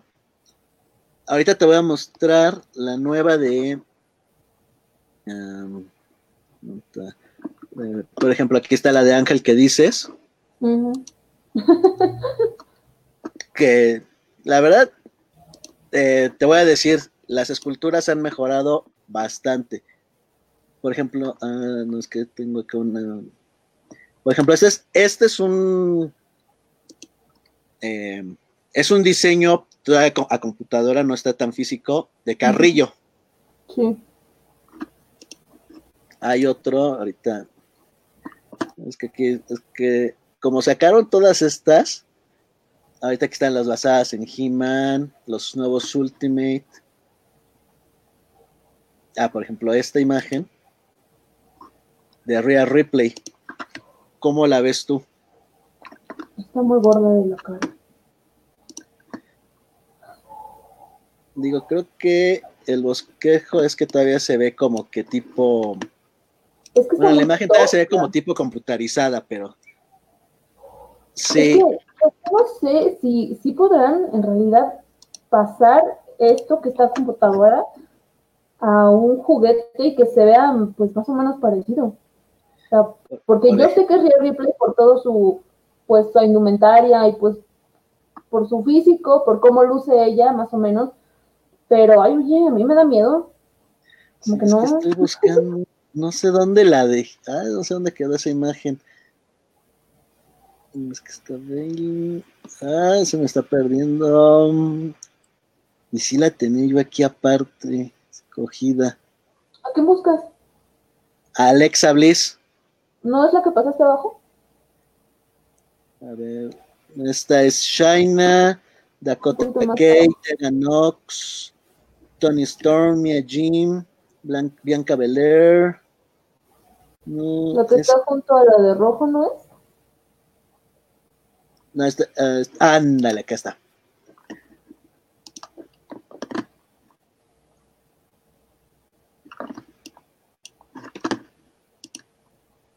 A ver, a ver si me deja hacer más No, y es todo el zoom que me deja. Por ejemplo, esta figura de Alexa Bliss, yo siento que es la que mejor eh, escaneo tiene. Sí, ve muy bien.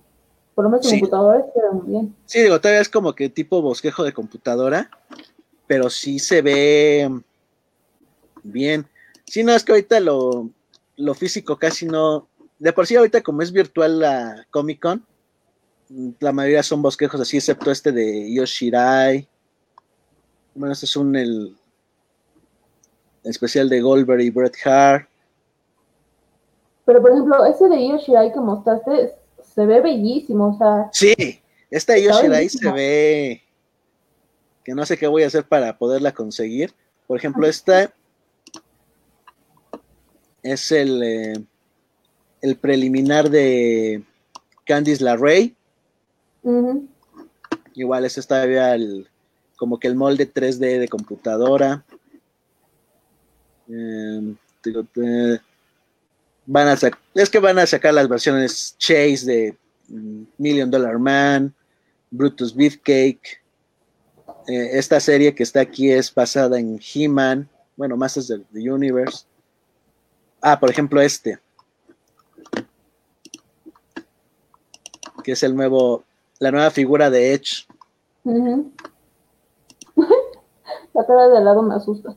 Sí, y es que, por ejemplo, esta es como que una línea tipo Hot Toy que tiene ahorita Mattel con WWE, que tiene acceso, por ejemplo, este Bray Wyatt también es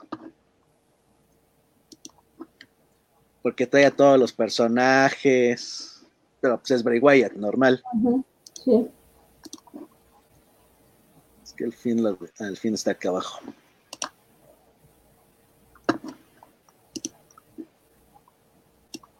Ejemplo, este fin está también con la cara, el cinturón.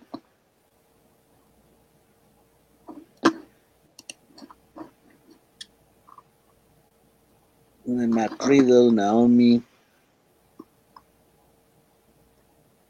Ah, por ejemplo, mira, aquí está Ivar de los Viking Riders. Y este sí ya es, y este sí ya es figura. Esta sí ya es figura construida. Ya para venta. De Ivar.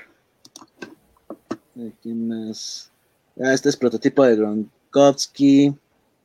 Estos más son prototipos. Está este Kevin Owens.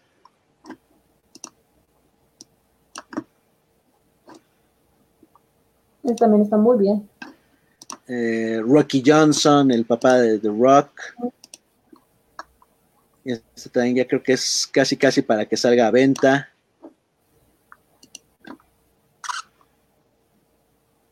Mm, digo que son basados en He-Man, Bray Wyatt, Jake Roberts, Seth Rollins.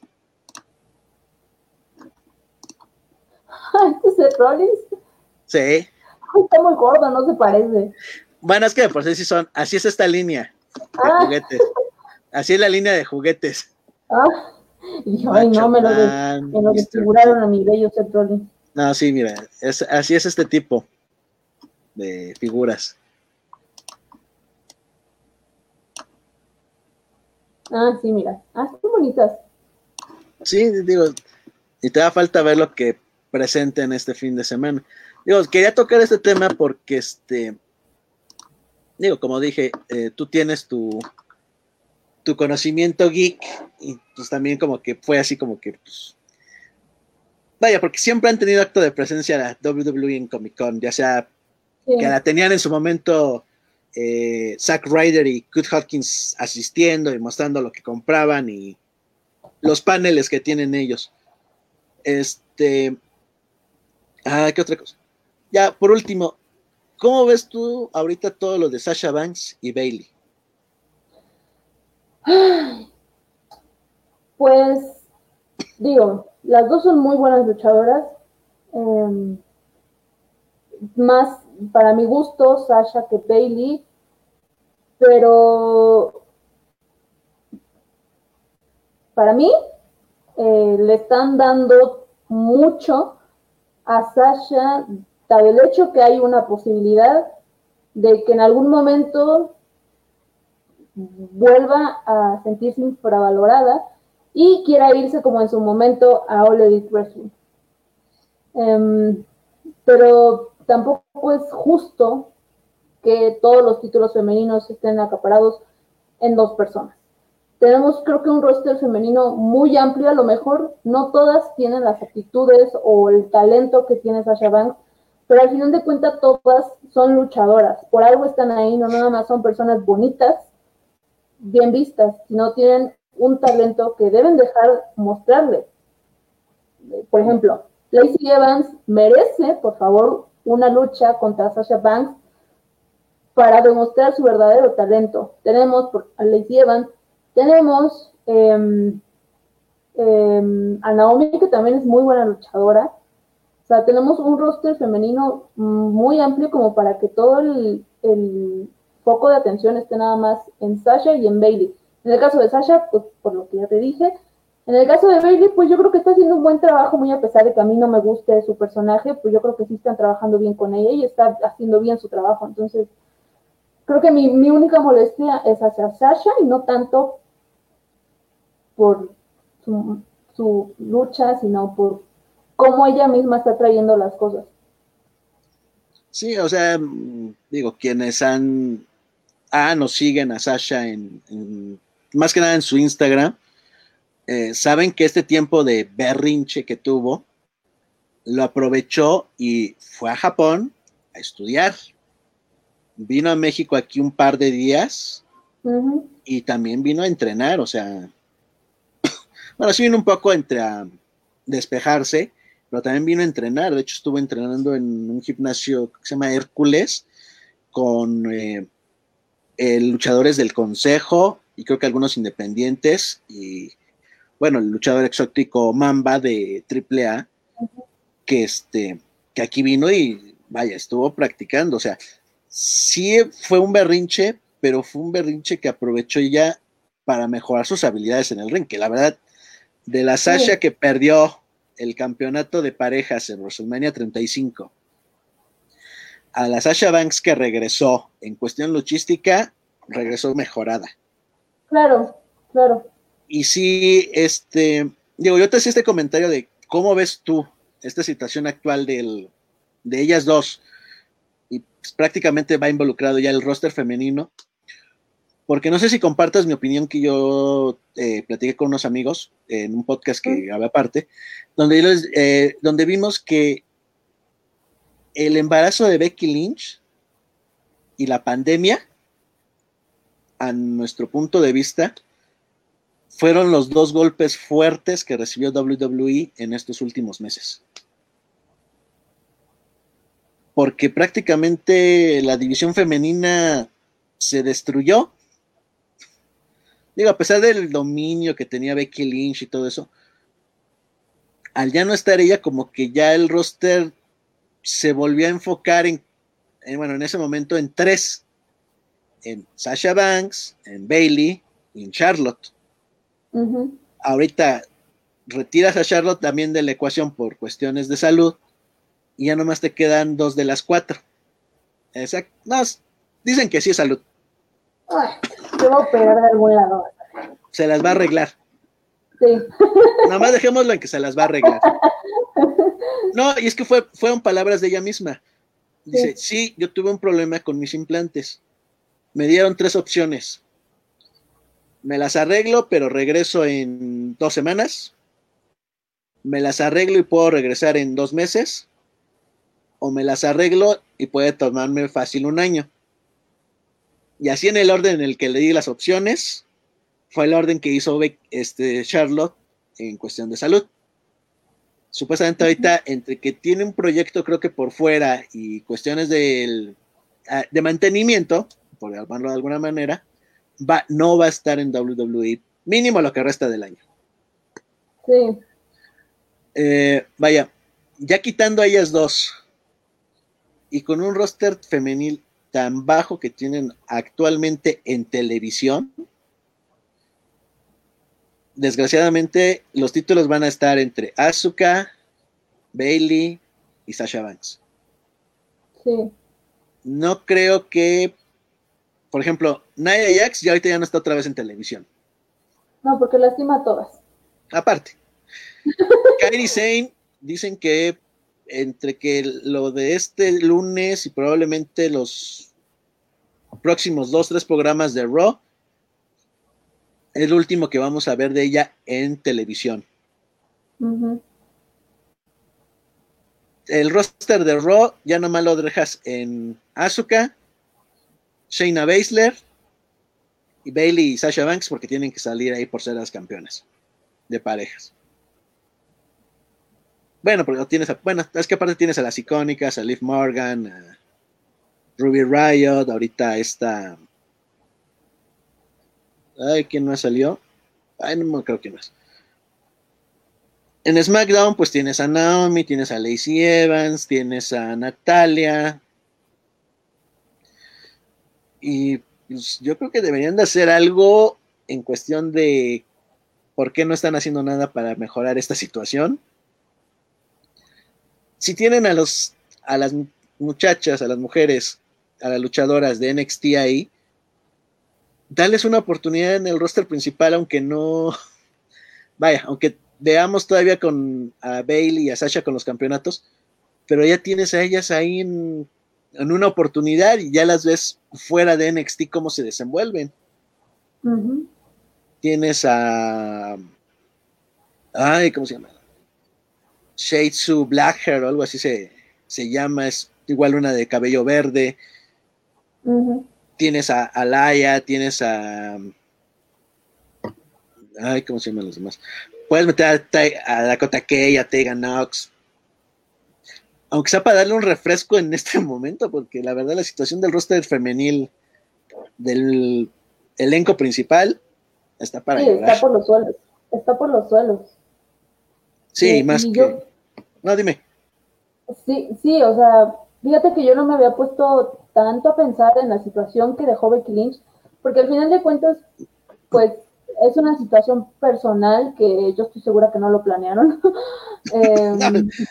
fue, lo, mismo, fue, lo mismo que me decían, es que ya sabían, le no te creas, no es tan fácil eh, ese tipo de situaciones porque pon tú que a lo mejor tenía la sospecha previa al WrestleMania y por eso el tipo de lucha que dio contra Shayna Baszler. Para mí, ella lo confirmó después de, después de la grabación de WrestleMania. Sí. Yo estoy de esa idea y por eso todo ese inter entre WrestleMania y Money in the Bank no, no, este, no hubo mucha lucha de ella era más como tipo promos nada más o algo así. Ya para que el día, el lunes, después de Money in the Bank, pues le diga a su pues ¿qué crees? Ganaste algo más que el Money in the Bank. O sea, sí es una situación que, que yo siento que desbarajustó todo el plan que tenían con el roster femenil de, de WWE muy mal esta situación porque yo creo que el roster, muy a pesar de que pues estábamos viendo a Becky Lynch, o sea que Becky Lynch era pues la cara prácticamente de WWE, eh, por lo menos en el roster femenino, yo creo que sí venía teniendo un buen desempeño toda la división. Igual, no creo que haya sido tanto culpa de la pandemia, sino, o sea, no, no quiero decir que Becky Lynch fue la, culpable, pero pues daba su embarazo, sí fue que todo también se fue desmoronando, porque como tú dices, tienes a Becky Lynch siendo la cara de WWE, de pronto, ¡pum! llega a Seth Rollins y le embaraza, adiós. Tienes ahorita a Charlotte que por problemas de salud o no se tiene que ir, bueno, adiós. ¿Quién más te queda con esa imagen y ese porte que te llene un evento estelar? Tienes a Sasha Banks buenísima con su personaje y luchísticamente, y a Bailey que un, un poco tosca, pero también es buena luchadora, pero Bailey mm, como que todavía no está lista para llevar en sus hombros un papel tan importante como el que llevó en su momento Charlotte, Becky Lynch y en el que a lo mejor ahorita puede llevar Sasha. Todas las demás están quedando muy, muy rezagadas. No sé, creo, no sé si todavía sigan los las grabaciones del main event. De hecho, no sé si todavía existe main event. Sí, todavía. Pero creo que no, no están en grabaciones, ¿o sí? Porque creo que ahí es donde, creo que ahí es donde veíamos más a todas las demás, ¿sabes? A todas las que no estaban en los rosters principales. Bueno, o sea, están, pero no están en, en Sí, no, no están en el, no están en Raw SmackDown. No, sí, todavía lo siguen grabando. Eh, de hecho, ahí mandaron a Shayna Baszler después de WrestleMania. Hasta apenas la semana pasada que, o dos semanas que regresó. Este, sí, o sea, hay muchas cosas que que si no se ajustan ahorita, van a terminar eh, perjudicando bastante el producto de WWE. Eh, también algo es, es algo que ya se viene diciendo desde hace años. Vince ya no está para tomar las decisiones eh, creativas en este momento. porque él ya se quedó en una idea mucho de hace 25, 35 años de tienen que ser altos, bueno, en el caso de los hombres, tienen que ser altos, musculosos, mínimo de 1,90, eh, de más de 108, 110 kilos, eh, y todo eso. Las mujeres, bueno, tienen que ser este, de figura estilizada, eh, cara bonita, todo eso. ¿Qué digo? Obviamente eso lo hace para vender producto pero ya es una ya en la situación actual tienes a luchadores como Kit Lee, como Kevin Owens, em, digo, de otras empresas tienes a ay, se me fue el nombre de eh, Willie Mack que está en Impact, etcétera, que son eh, personajes de más de 100 kilos, no altos, pero que te tienen una agilidad de un peso crucero. Sí. Y que pueden llevar eh, eh, muy bien el peso de participar en un mini. Digo, así de sencillo. La participación que tuvo Kit Lee en Survivor Series. Aguantarle todavía un rato, y creo en, Royal Rumble, aguantarle un poco el, el peso a Lesnar, eh, competir contra Roman Reigns, y no me acuerdo quién más estaba ahí. O sea, vaya, lo que voy es que Vince no ha entendido que el negocio ya evolucionó él se queda en una idea creativa muy atrás, pero Hunter sí ha entendido cómo ha evolucionado el negocio. Por eso tenemos ahorita, por ejemplo, a Yoshirai de campeona en una muy buena lucha eh, contra eh, Ripley y Charlotte. Tenemos a Kit Lee que destrozó ya un reinado de cuatrocientos y tantos días de Adam Cole que digo, ahorita ya dejó bajante el título norteamericano. Eh, tienes a gente que se reinventó, por ejemplo, Brisango se reinventaron totalmente regresando a NXT. Finn Balor también se reinventó regresando a NXT. Más a, eso agrégale el buen equipo que tiene a nivel producción con Rob Dog, con Shawn Michaels, en cuestión de entrenadores con, bueno, el que era Lord Tensai, eh, a Sara Mato para las mujeres. Lástima que dejaron ir a Sara, a Stock.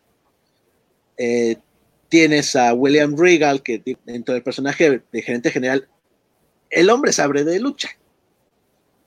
Eh, tienes un muy, armaste un muy buen equipo de instructores y de producción, que si bien los números en rating no le favorecen a NXT, el producto es mil veces mejor que lo que nos ofrece All Elite. Aunque digo, tú, has, confesado que no eres tan seguidora de All Elite.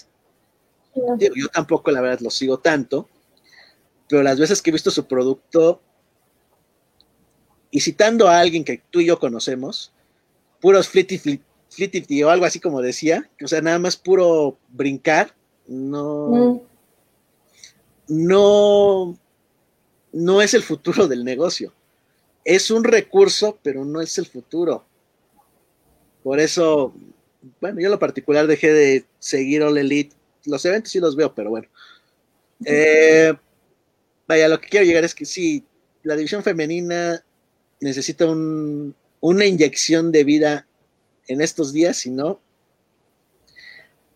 ya no nos van a ofrecer nada nuevo. No, definitivamente. Yo creo que sí, Sasha tiene la oportunidad de rescatar un poco la división femenina, pero tampoco se trata de darle todo de un golpe, ¿sabes? O sea, hay que trabajarla. Yo entiendo que sí, Sasha Banks se sienta muy frustrada por cómo la habían tratado, pero si este es el momento de Sasha Banks, que lo hagan bien y que lo hagan como ella lo sabe hacer y lo ha demostrado en cada una de sus. Sí, digo, digo, para nadie es un secreto que ella llegó un poco por su necedad de decir, yo quiero estar en WWE.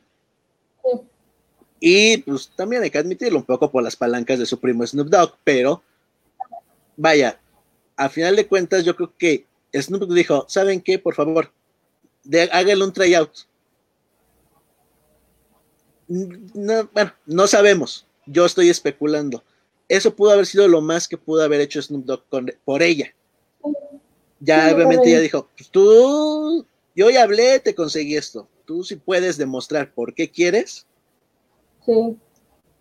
Y digo, eh, es por ejemplo como con alguna otra eh, eh, parte del elenco femenil. A mí en lo personal, el personaje, la actitud, no me gusta. estoy hablando de... No, Bianca Belair. Ah. No, Sasha me parece... Y de hecho, de, Bailey y Sasha son el ejemplo perfecto de, persona, de personajes que no deben de cambiar de, eh, de bando. ¿Te gusta Bailey Ruda? No, por eso, es, es a lo que voy. Ah. Sasha, Sasha Banks, de Face, no le compras ni media palabra. No. De Ruda, se me hace buena. Sí. Bailey de Ruda, no le crees ni cuando baja de la rampa. No. el, cabello es lo de menos. bueno, perdón, mi lado femenina salió. no, sí, o sea, pero, el, pero la actitud de ruda no se la compras cuando está bajando por la rampa. Totalmente. O sea, ellas dos son el ejemplo perfecto de que una es ruda y la otra es técnica. Sí.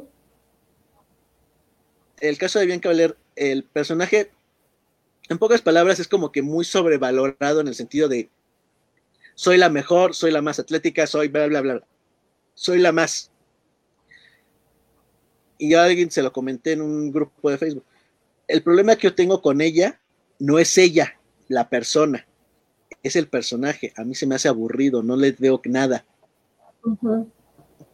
Y obviamente tiene la habilidad luchística o de performance, por eso está dentro de la empresa. ¿Qué digo? Por ejemplo, Ronda Rousey aprendió, mejoró con el, un poco con el tiempo, pero era imagen. Sí, era por imagen, claro. Y ahí, obviamente eso lo sabes y lo compras.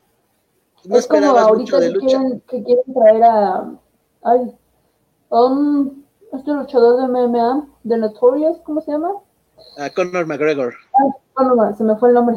A Conor McGregor. No, Conor McGregor, si aprende, si aprende un poco de lucha, aunque sea estilo WWE, con su temper con su carácter, con su personaje, la revienta. Sí. Porque él sí es, él sí es el personaje. Ya lo sabes cómo es. Ya nada más te falta ver la habilidad, pero bueno. Por ejemplo, Shayna Baszler, ¿a ti qué te parece? siento que todavía le falta aprender eh, de lucha libre, o sea, sí tiene buena técnica, por lo menos en MMA, lo que ha mostrado. Eh, como personaje, sí necesitamos necesitábamos una ruda como ella, porque a mí ella me da miedo, o sea, de verdad que yo la veo y me espanta. Me la topo y le entrego todo lo que traigo. Entonces, a mí me gusta su personaje. Ella como tal, pues sí, no, no sé, no me termina de caer, pero a mí sí me parece buena ruda y ella es un claro ejemplo de que no necesitas ser bonito físico para saber hacer un papel, ya sea de ruda o de fe, porque ella, bonita o no, como lo considere cada quien, está ahí como buena ruda. A mí me gusta. Sí, yo tengo problema con lo que es el personaje, no en el sentido de ruda, no en el sentido de, la técnica luchística, porque como dices, o sea, sí te impone y todo, eh, pero para mí no tiene ese, ponle tú un carisma, un algo, no tiene ese algo que la puede dar a, bueno, le puede dar algo extra. O sea, a mí el personaje se me hace muy bueno, porque sí, es, al final de cuentas, es una page evolucionada en el sentido de que a mí la verdad sí me vale todo. No me, no me importa si es Asuka, no me importa si es Charlotte, no me, no me importa si es Becky, que con Becky no pudo, pero ya es cuestión de buqueo. No me importa si es Asuka, no me importa si es Kairi Sane, no me importa si es tal, tal, tal. O sea, yo voy y voy a hacer mi trabajo. O sea, el personaje es bueno, pero sí como que su forma de expresarse, el todo eso, como que dices, no. Le faltan unas clases de actuación. Ah, algo así. Algo así, pero no, es que luego si las metes a clases de, actuación, pues ya eh, pierden un poco el piso, este, empiezan a hacer realities, truenan con el prometido y luego dicen que si lo ven con otra se quieren matar, pero bueno, esa es otra, esa es otra cosa. Ese es tema para otra plática. Este, bueno, pues Mari, te agradezco mucho que de última hora me hayas dicho, sí, vámonos hacer esto. Y perdón por no haberte contestado antes, ah, pero no, no, no, eso es, que tiene que poner ella en cuarentena, entonces andaba yo por tener chisme, la estética y no No, no, no te preocupes. Este, como les digo, aquí abajo están pasando sus redes sociales, síganla, tiene un contenido que aunque como un servidor se tarde en hacer contenido, cuando lo hace ella, lo hace mucho mejor que yo. No, tiene muy buen contenido. Ahorita con esta nueva, llamémosle un poco evolución, sección a tu canal, de los podcasts que dijiste, vamos a hablar con alguien más que no sea la cámara. sí. Este, la verdad, he, he, visto que han tenido muy buena reacción, muy buena respuesta a tus estos podcasts que has hecho, digo, tienes el con esta Becky, el que hicimos tú y yo, ahorita el más reciente que fue con Chris Wrestling, este, yo siento que has, has descubierto un lado que no pensabas que tenías. Sí, definitivamente.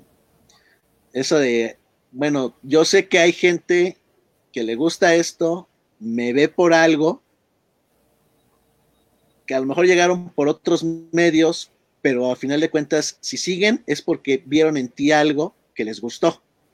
La forma en que manejas los temas, em, la mucha, poca investigación que hagas al respecto del tema, eh, la edición, sobre todo con el del top 10 que era de que copyright no me mates.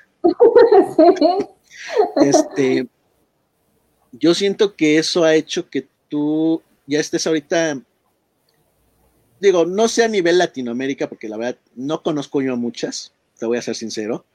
Yo nomás te conocí a ti y por ti conocí a Becky. Eh, pero vaya, ustedes, tú eres de las, yo diría que por lo menos en México, eres una de las que tiene una voz dentro de la comunidad. Que digo aquí, pues la verdad, es muy variada. Digo, tú y yo lo sabemos por todos los feedbacks que tenemos. bueno, los canales que nosotros seguimos para ver qué es lo que hablan, qué es lo que hacen, cómo lo hacen. Este, y un poco en eso, ¿qué es lo más complicado que te ha costado en estos podcasts? probablemente la tecnología. bueno, ese es un punto. Em, aunque ustedes no lo crean, a mis 24 años todavía me cuesta un poco la tecnología. Em, pues yo creo que básicamente sería eso, porque pues sí me doy al trabajo de pensar, por ejemplo, en un tema que vaya de acuerdo pues con quien estoy hablando, por ejemplo, con Becky, quería tratar el tema de las mujeres en WWE precisamente por esta cuestión de que pues muchas de nosotras en la comunidad, sobre todo en esta comunidad de WWE, somos menospreciadas, eh, dado el hecho pues simplemente de que pues somos mujeres y no sabemos y nada más hablamos por hablar, ¿no? Em, por ejemplo, contigo pues busqué como un, tema que, que nos pudiéramos desarrollar y desenvolver bien.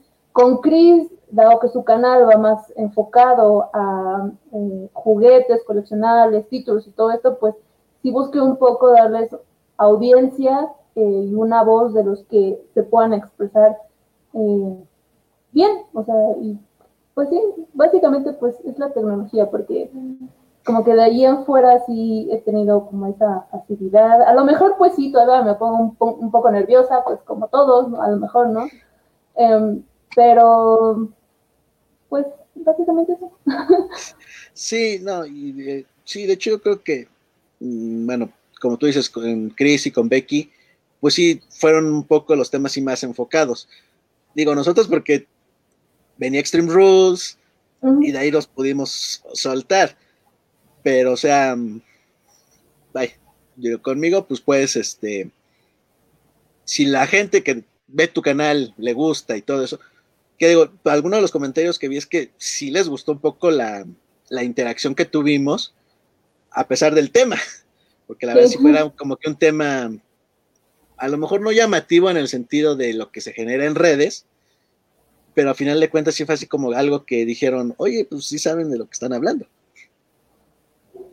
Este, sí, o sea, conmigo podemos hablar de lo que tú quieras, yo también me pongo a hacer mi tarea y más o menos le, por lo que recuerdo y todo eso, pero sí, o sea, la verdad, chicos, este, que nos están viendo o que lo van a ver en, en YouTube y posteriormente en Spotify, eh, voy a poner las redes de, esta hermosa señorita para que la sigan. Eh, sobre todo en TikTok, porque últimamente se le ha dado mucho para hacer eso. Ahí no vas para tontear un rato. no, ya lo sé. No, pero la verdad, eh, síganla. Tiene muy buenos videos. Por ejemplo, ahorita la verdad, ahorita sí me he perdido de Extreme Rules porque luego en los eventos me quiero, ahí me aíslo de esos canales, en el sentido de no verlos para no influenciar mi opinión.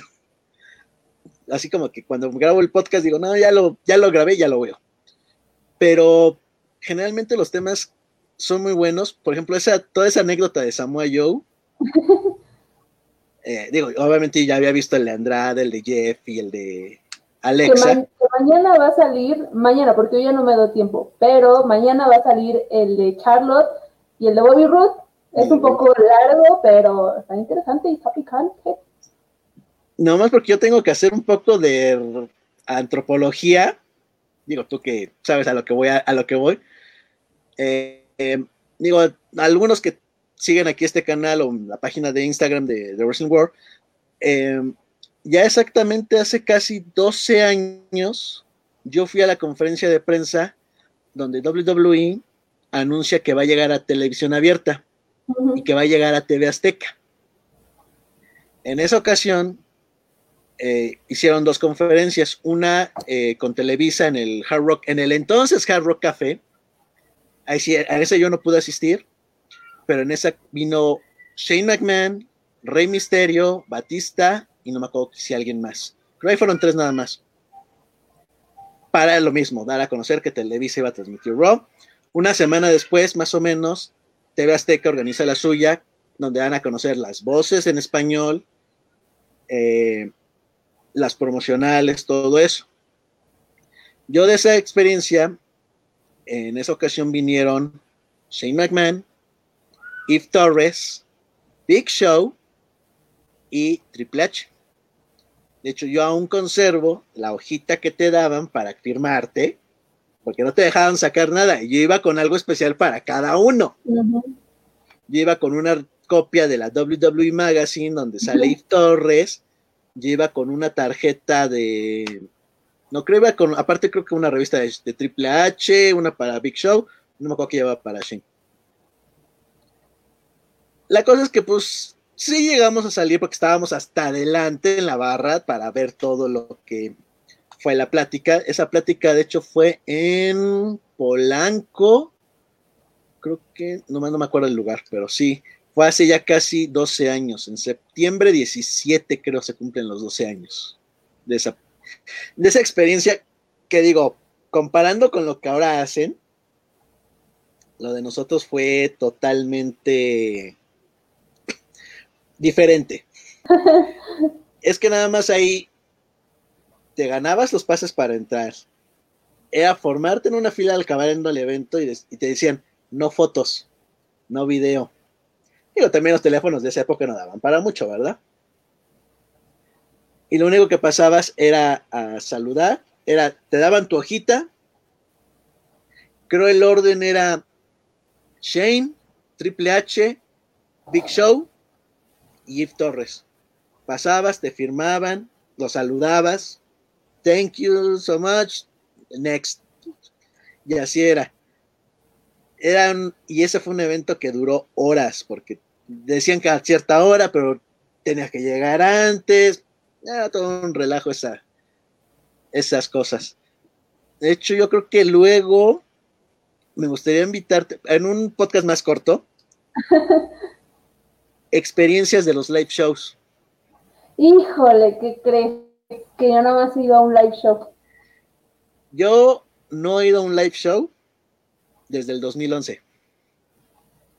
Pues yo creo que igual ahí fuimos al mismo, porque creo que fue por esa fecha en que yo también fui. Yo el último live show que fui fue uno que hubo en mayo de 2011. Híjole, yo no me acuerdo de la fecha, pero ha de porque fue, porque fue, porque fue en ese live show donde anunciaron que iban a hacer las grabaciones, bueno, la transmisión en vivo de Raw y la grabación de SmackDown. Yo estoy hablando pero de ahí en fuera, desde el 2006, yo asistí a casi todos los live shows que hubo en esa época. Igual, a veces fuimos al mismo, ¿eh? Porque yo también me acuerdo que esos fueron em, esos live eh, para grabar igual sí, ¿eh? Igual fuimos al eh, mismo. Mira, yo a la Arena Ciudad de México no he ido.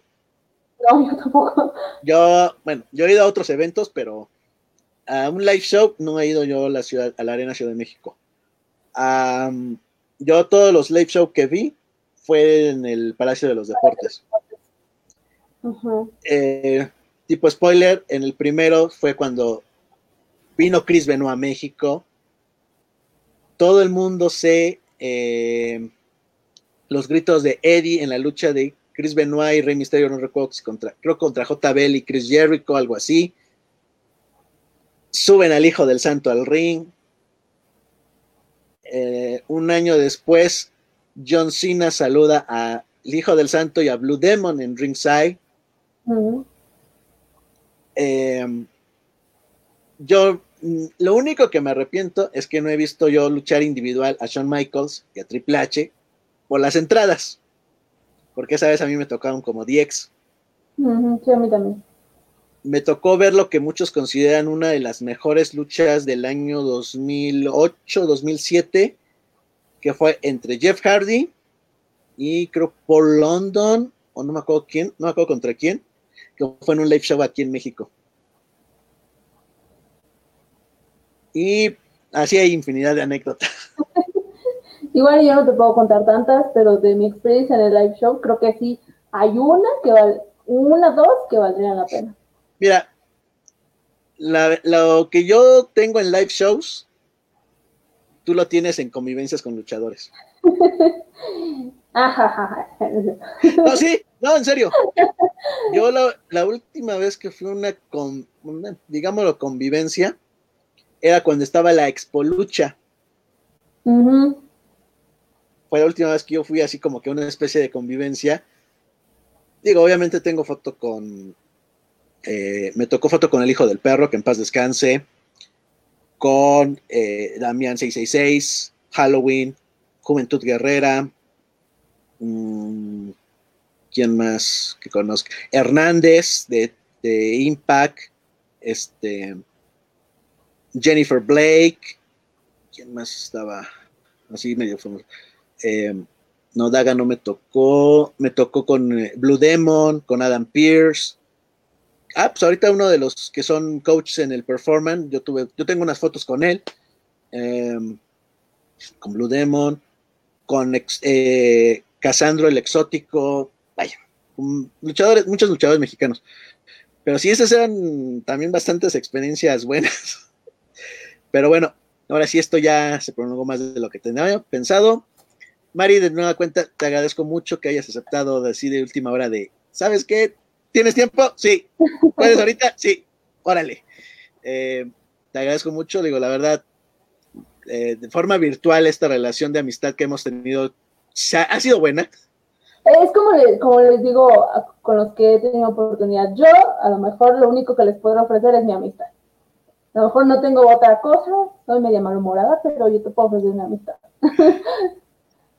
a ver, tenemos comentarios. Eh, eh, disculpen que ahorita salgan eh, comentarios. Verónica, si sigues por aquí, ¿dónde compraste qué? y José Luis Maldonado se etiquetó el mismo.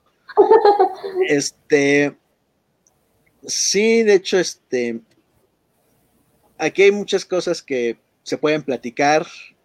digo, eh, tuvimos una calorada tema sobre un tema que la verdad no hay que darle importancia. Eh, no. Ya lo único que puedo decir es que el pez por su boca muere y cada quien recibe lo que cosecha. Muchos van a entender las referencias, pero a ese tema, hay temas que la verdad en la página no manejamos y que, por ejemplo, a mí me gustaría mucho platicarlo con Becky, contigo en un posible, en un futuro podcast, nada más que platique yo con, bueno, que podamos platicar con Becky para ver si se puede dar un tiempo. Eh, su punto de vista acerca de todo este movimiento que hubo del Speak Out, que es parecido al Me Too, pero fue con luchadores. Sí. Es un tema que la verdad no lo manejamos en primera por respeto a las mujeres. No es que las estemos o que quiera yo como administrador de la página minimizar el hecho, porque sé que existe el, problema, que ahorita las redes sociales han destapado todo esto del Me Too, el Speak Out, con acusaciones ciertas o no, con vías de perjudicar o no a los involucrados, pero que sí son temas que uno eh, que son que se tienen que manejar con mucho cuidado y mucha sutileza para no herir a, personas. Eh, así rápidamente, fue un problema que yo tuve en Instagram con, en una cuenta en inglés, en una información de que Rayback sube una foto en un 99% desnudo, nomás tapándose, sálvase a la parte, para promocionar un giveaway. Sí.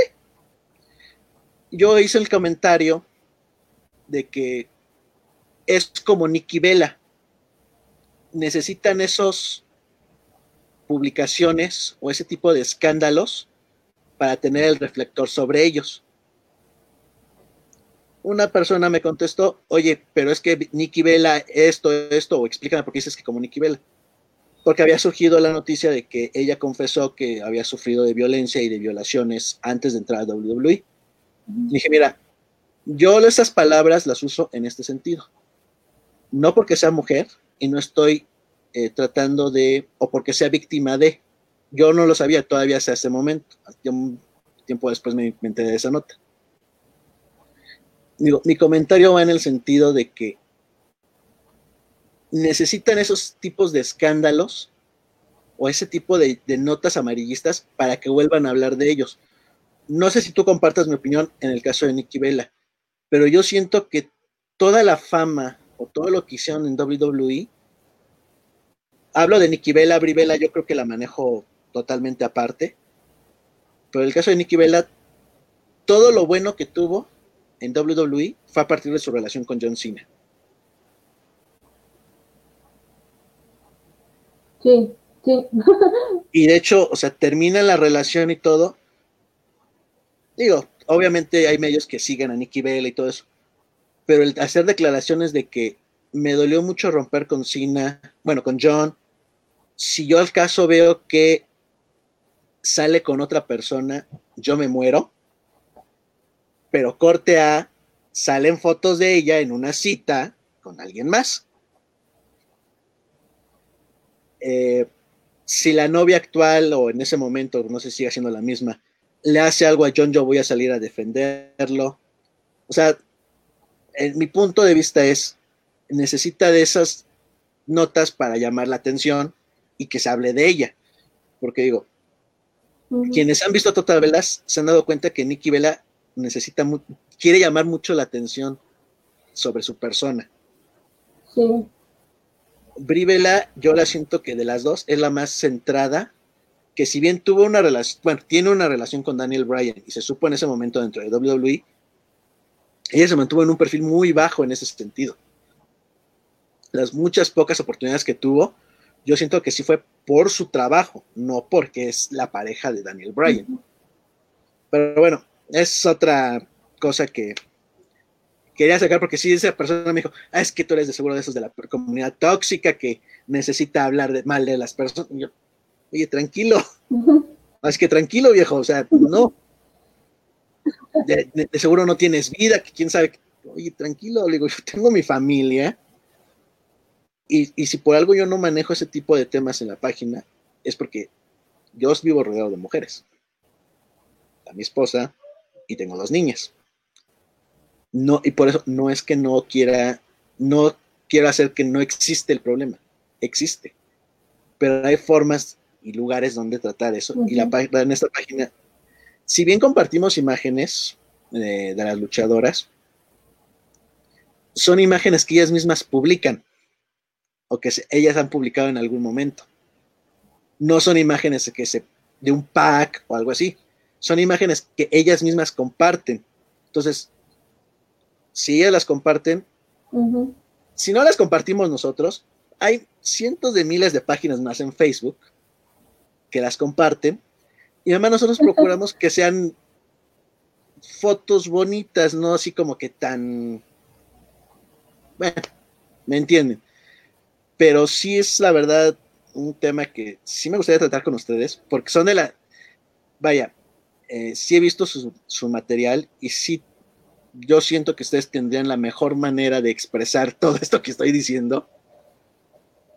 En primera, por su naturaleza, y segunda, porque pues cierto grado o no, lo han sufrido ustedes en su vida, en su vida, en su vida privada.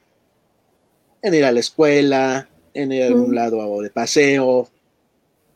Es un tema que, si bien aquí esa actitud está normalizada, entrecomillado, pero últimamente ya es un tema de que, ah, bueno, ya no puedes decirle gordo al gordo, ya no le puedes decir negro al negro, siendo que antes era hasta formas de cariño o, de res, o cómo se trataba la familia. Pero bueno, eso ya es harina de otro, harina para otro costal, para otro tema. Por última vez y reiterando, Mari, muchas gracias.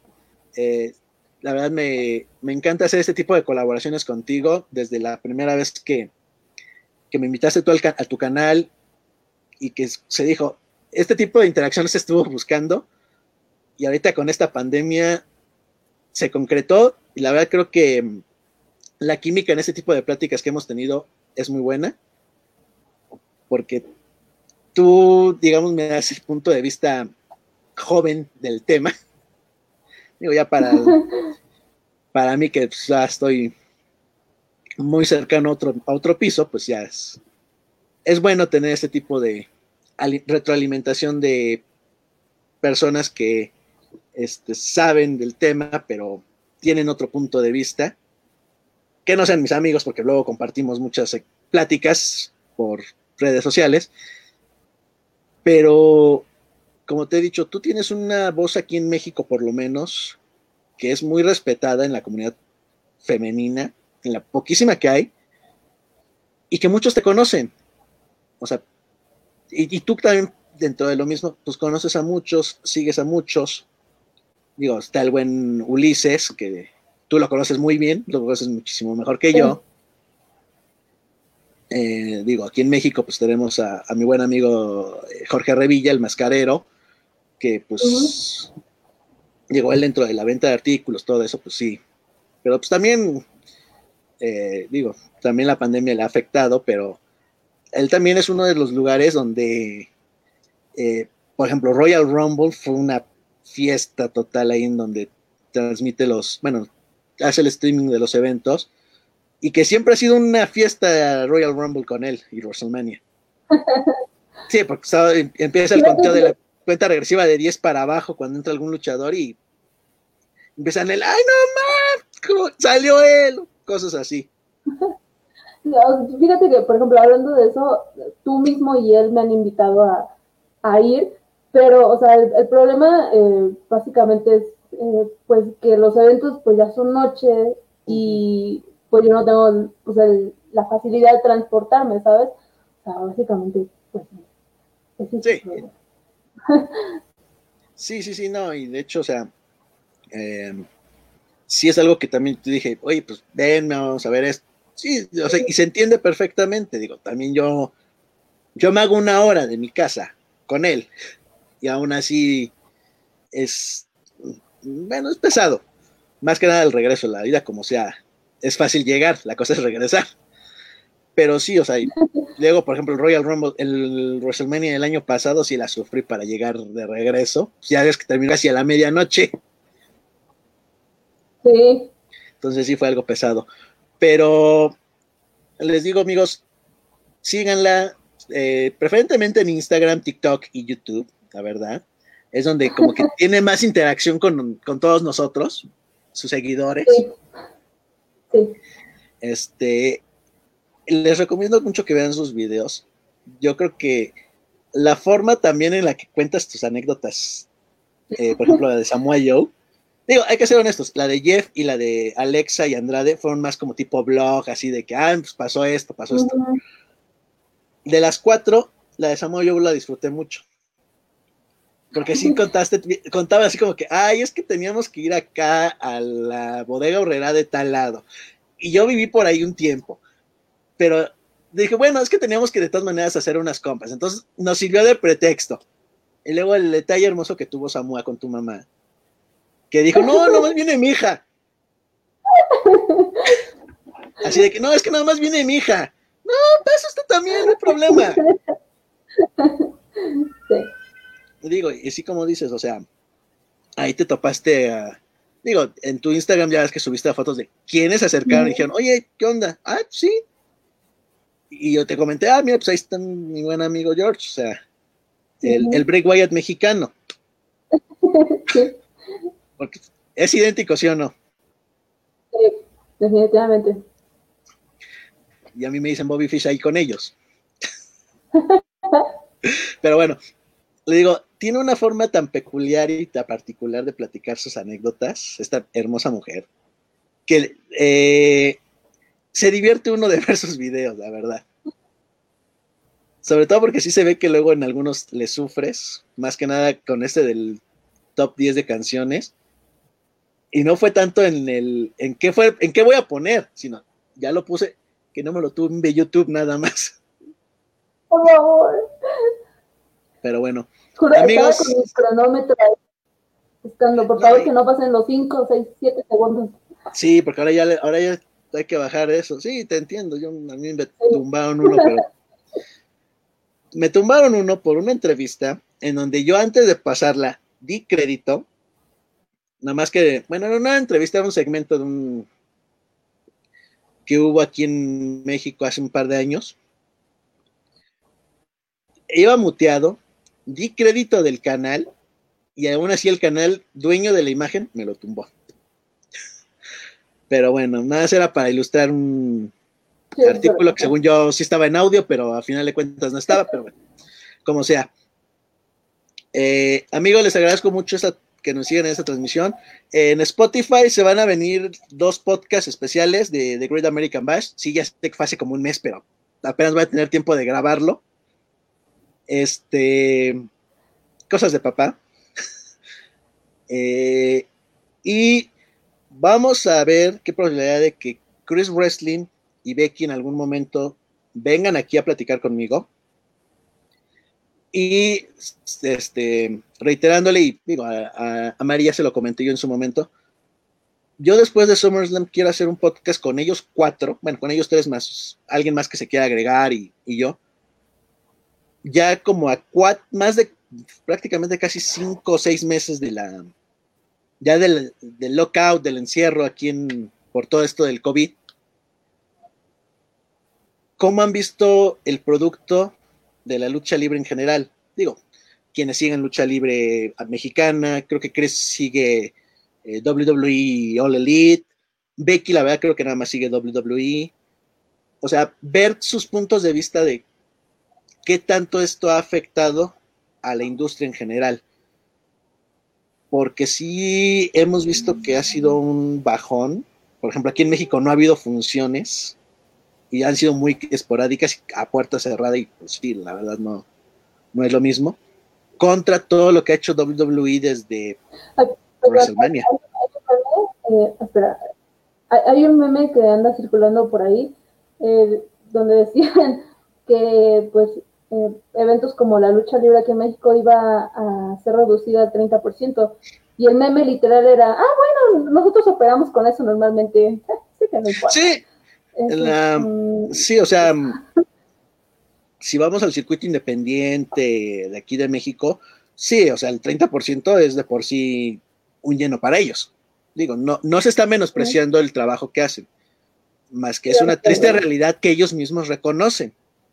Yo hace poco escuché una entrevista con, bueno, se llama mm, Esther Moreno, es de la dinastía Moreno, que tienen una arena aquí en Nezahualcóyotl, creo, que es la arena Azteca Budocán, donde ellos admiten, no tenemos llenos.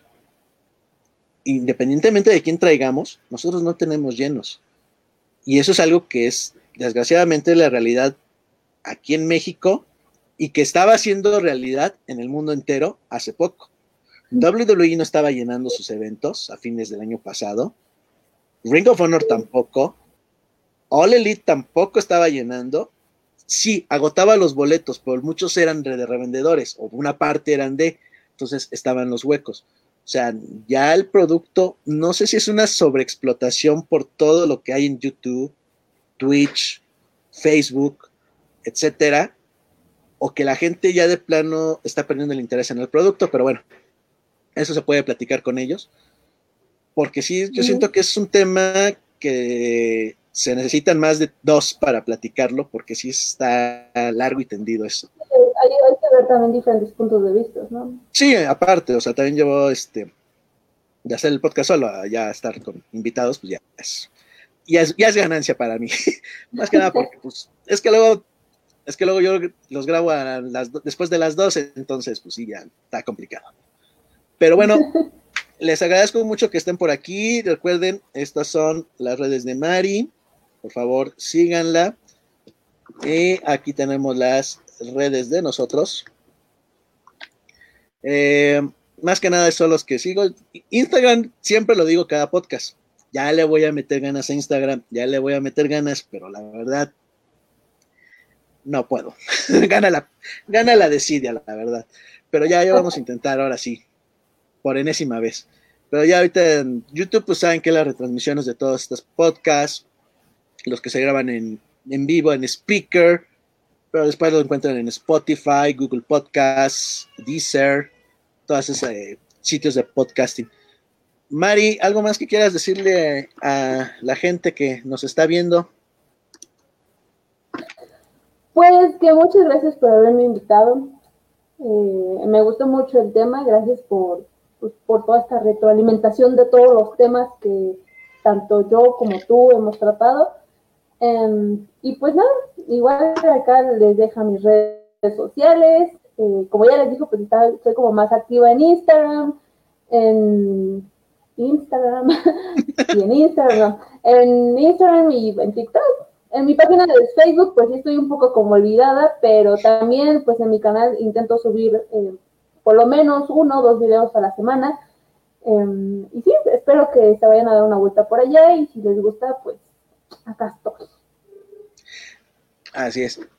Bueno, amigos, eh, agradeciéndoles la atención a las gentes que nos vieron, que nos van a ver o que nos van a oír. Este, y pues próximamente yo creo que voy a intentar este. ¿A qué les parece que ya lo estoy convenciendo? La verdad, con Becky no he tenido oportunidad de, platicar, bueno, de proponerle el, hacerle la invitación al, al podcast, pero pues yo creo que no va a haber problema. A lo mejor no más el horario va a ser el problema, pero eso ya se, se arregla. Pero muchas gracias y nos vemos para la próxima. Probablemente intente hacer una, un mini podcast de reunión previo a Summer. Vamos a discutirlo y ya después vamos a, a destrozar eh, Summer Slam, que pues todo parece ser que va a ser en el Performance Center.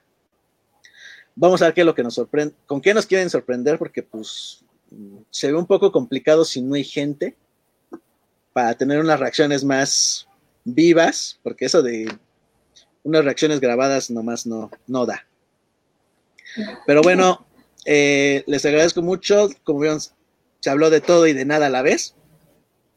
De un tema nos saltamos a otro y de ahí nos saltamos a temas fuera del wrestling. Pero eh, es lo bueno de este tipo de pláticas, la verdad. Que sí se venía con una idea, pero nos salimos por la tangente completamente. Pero bueno, amigos, les agradezco mucho y nos vemos en la próxima.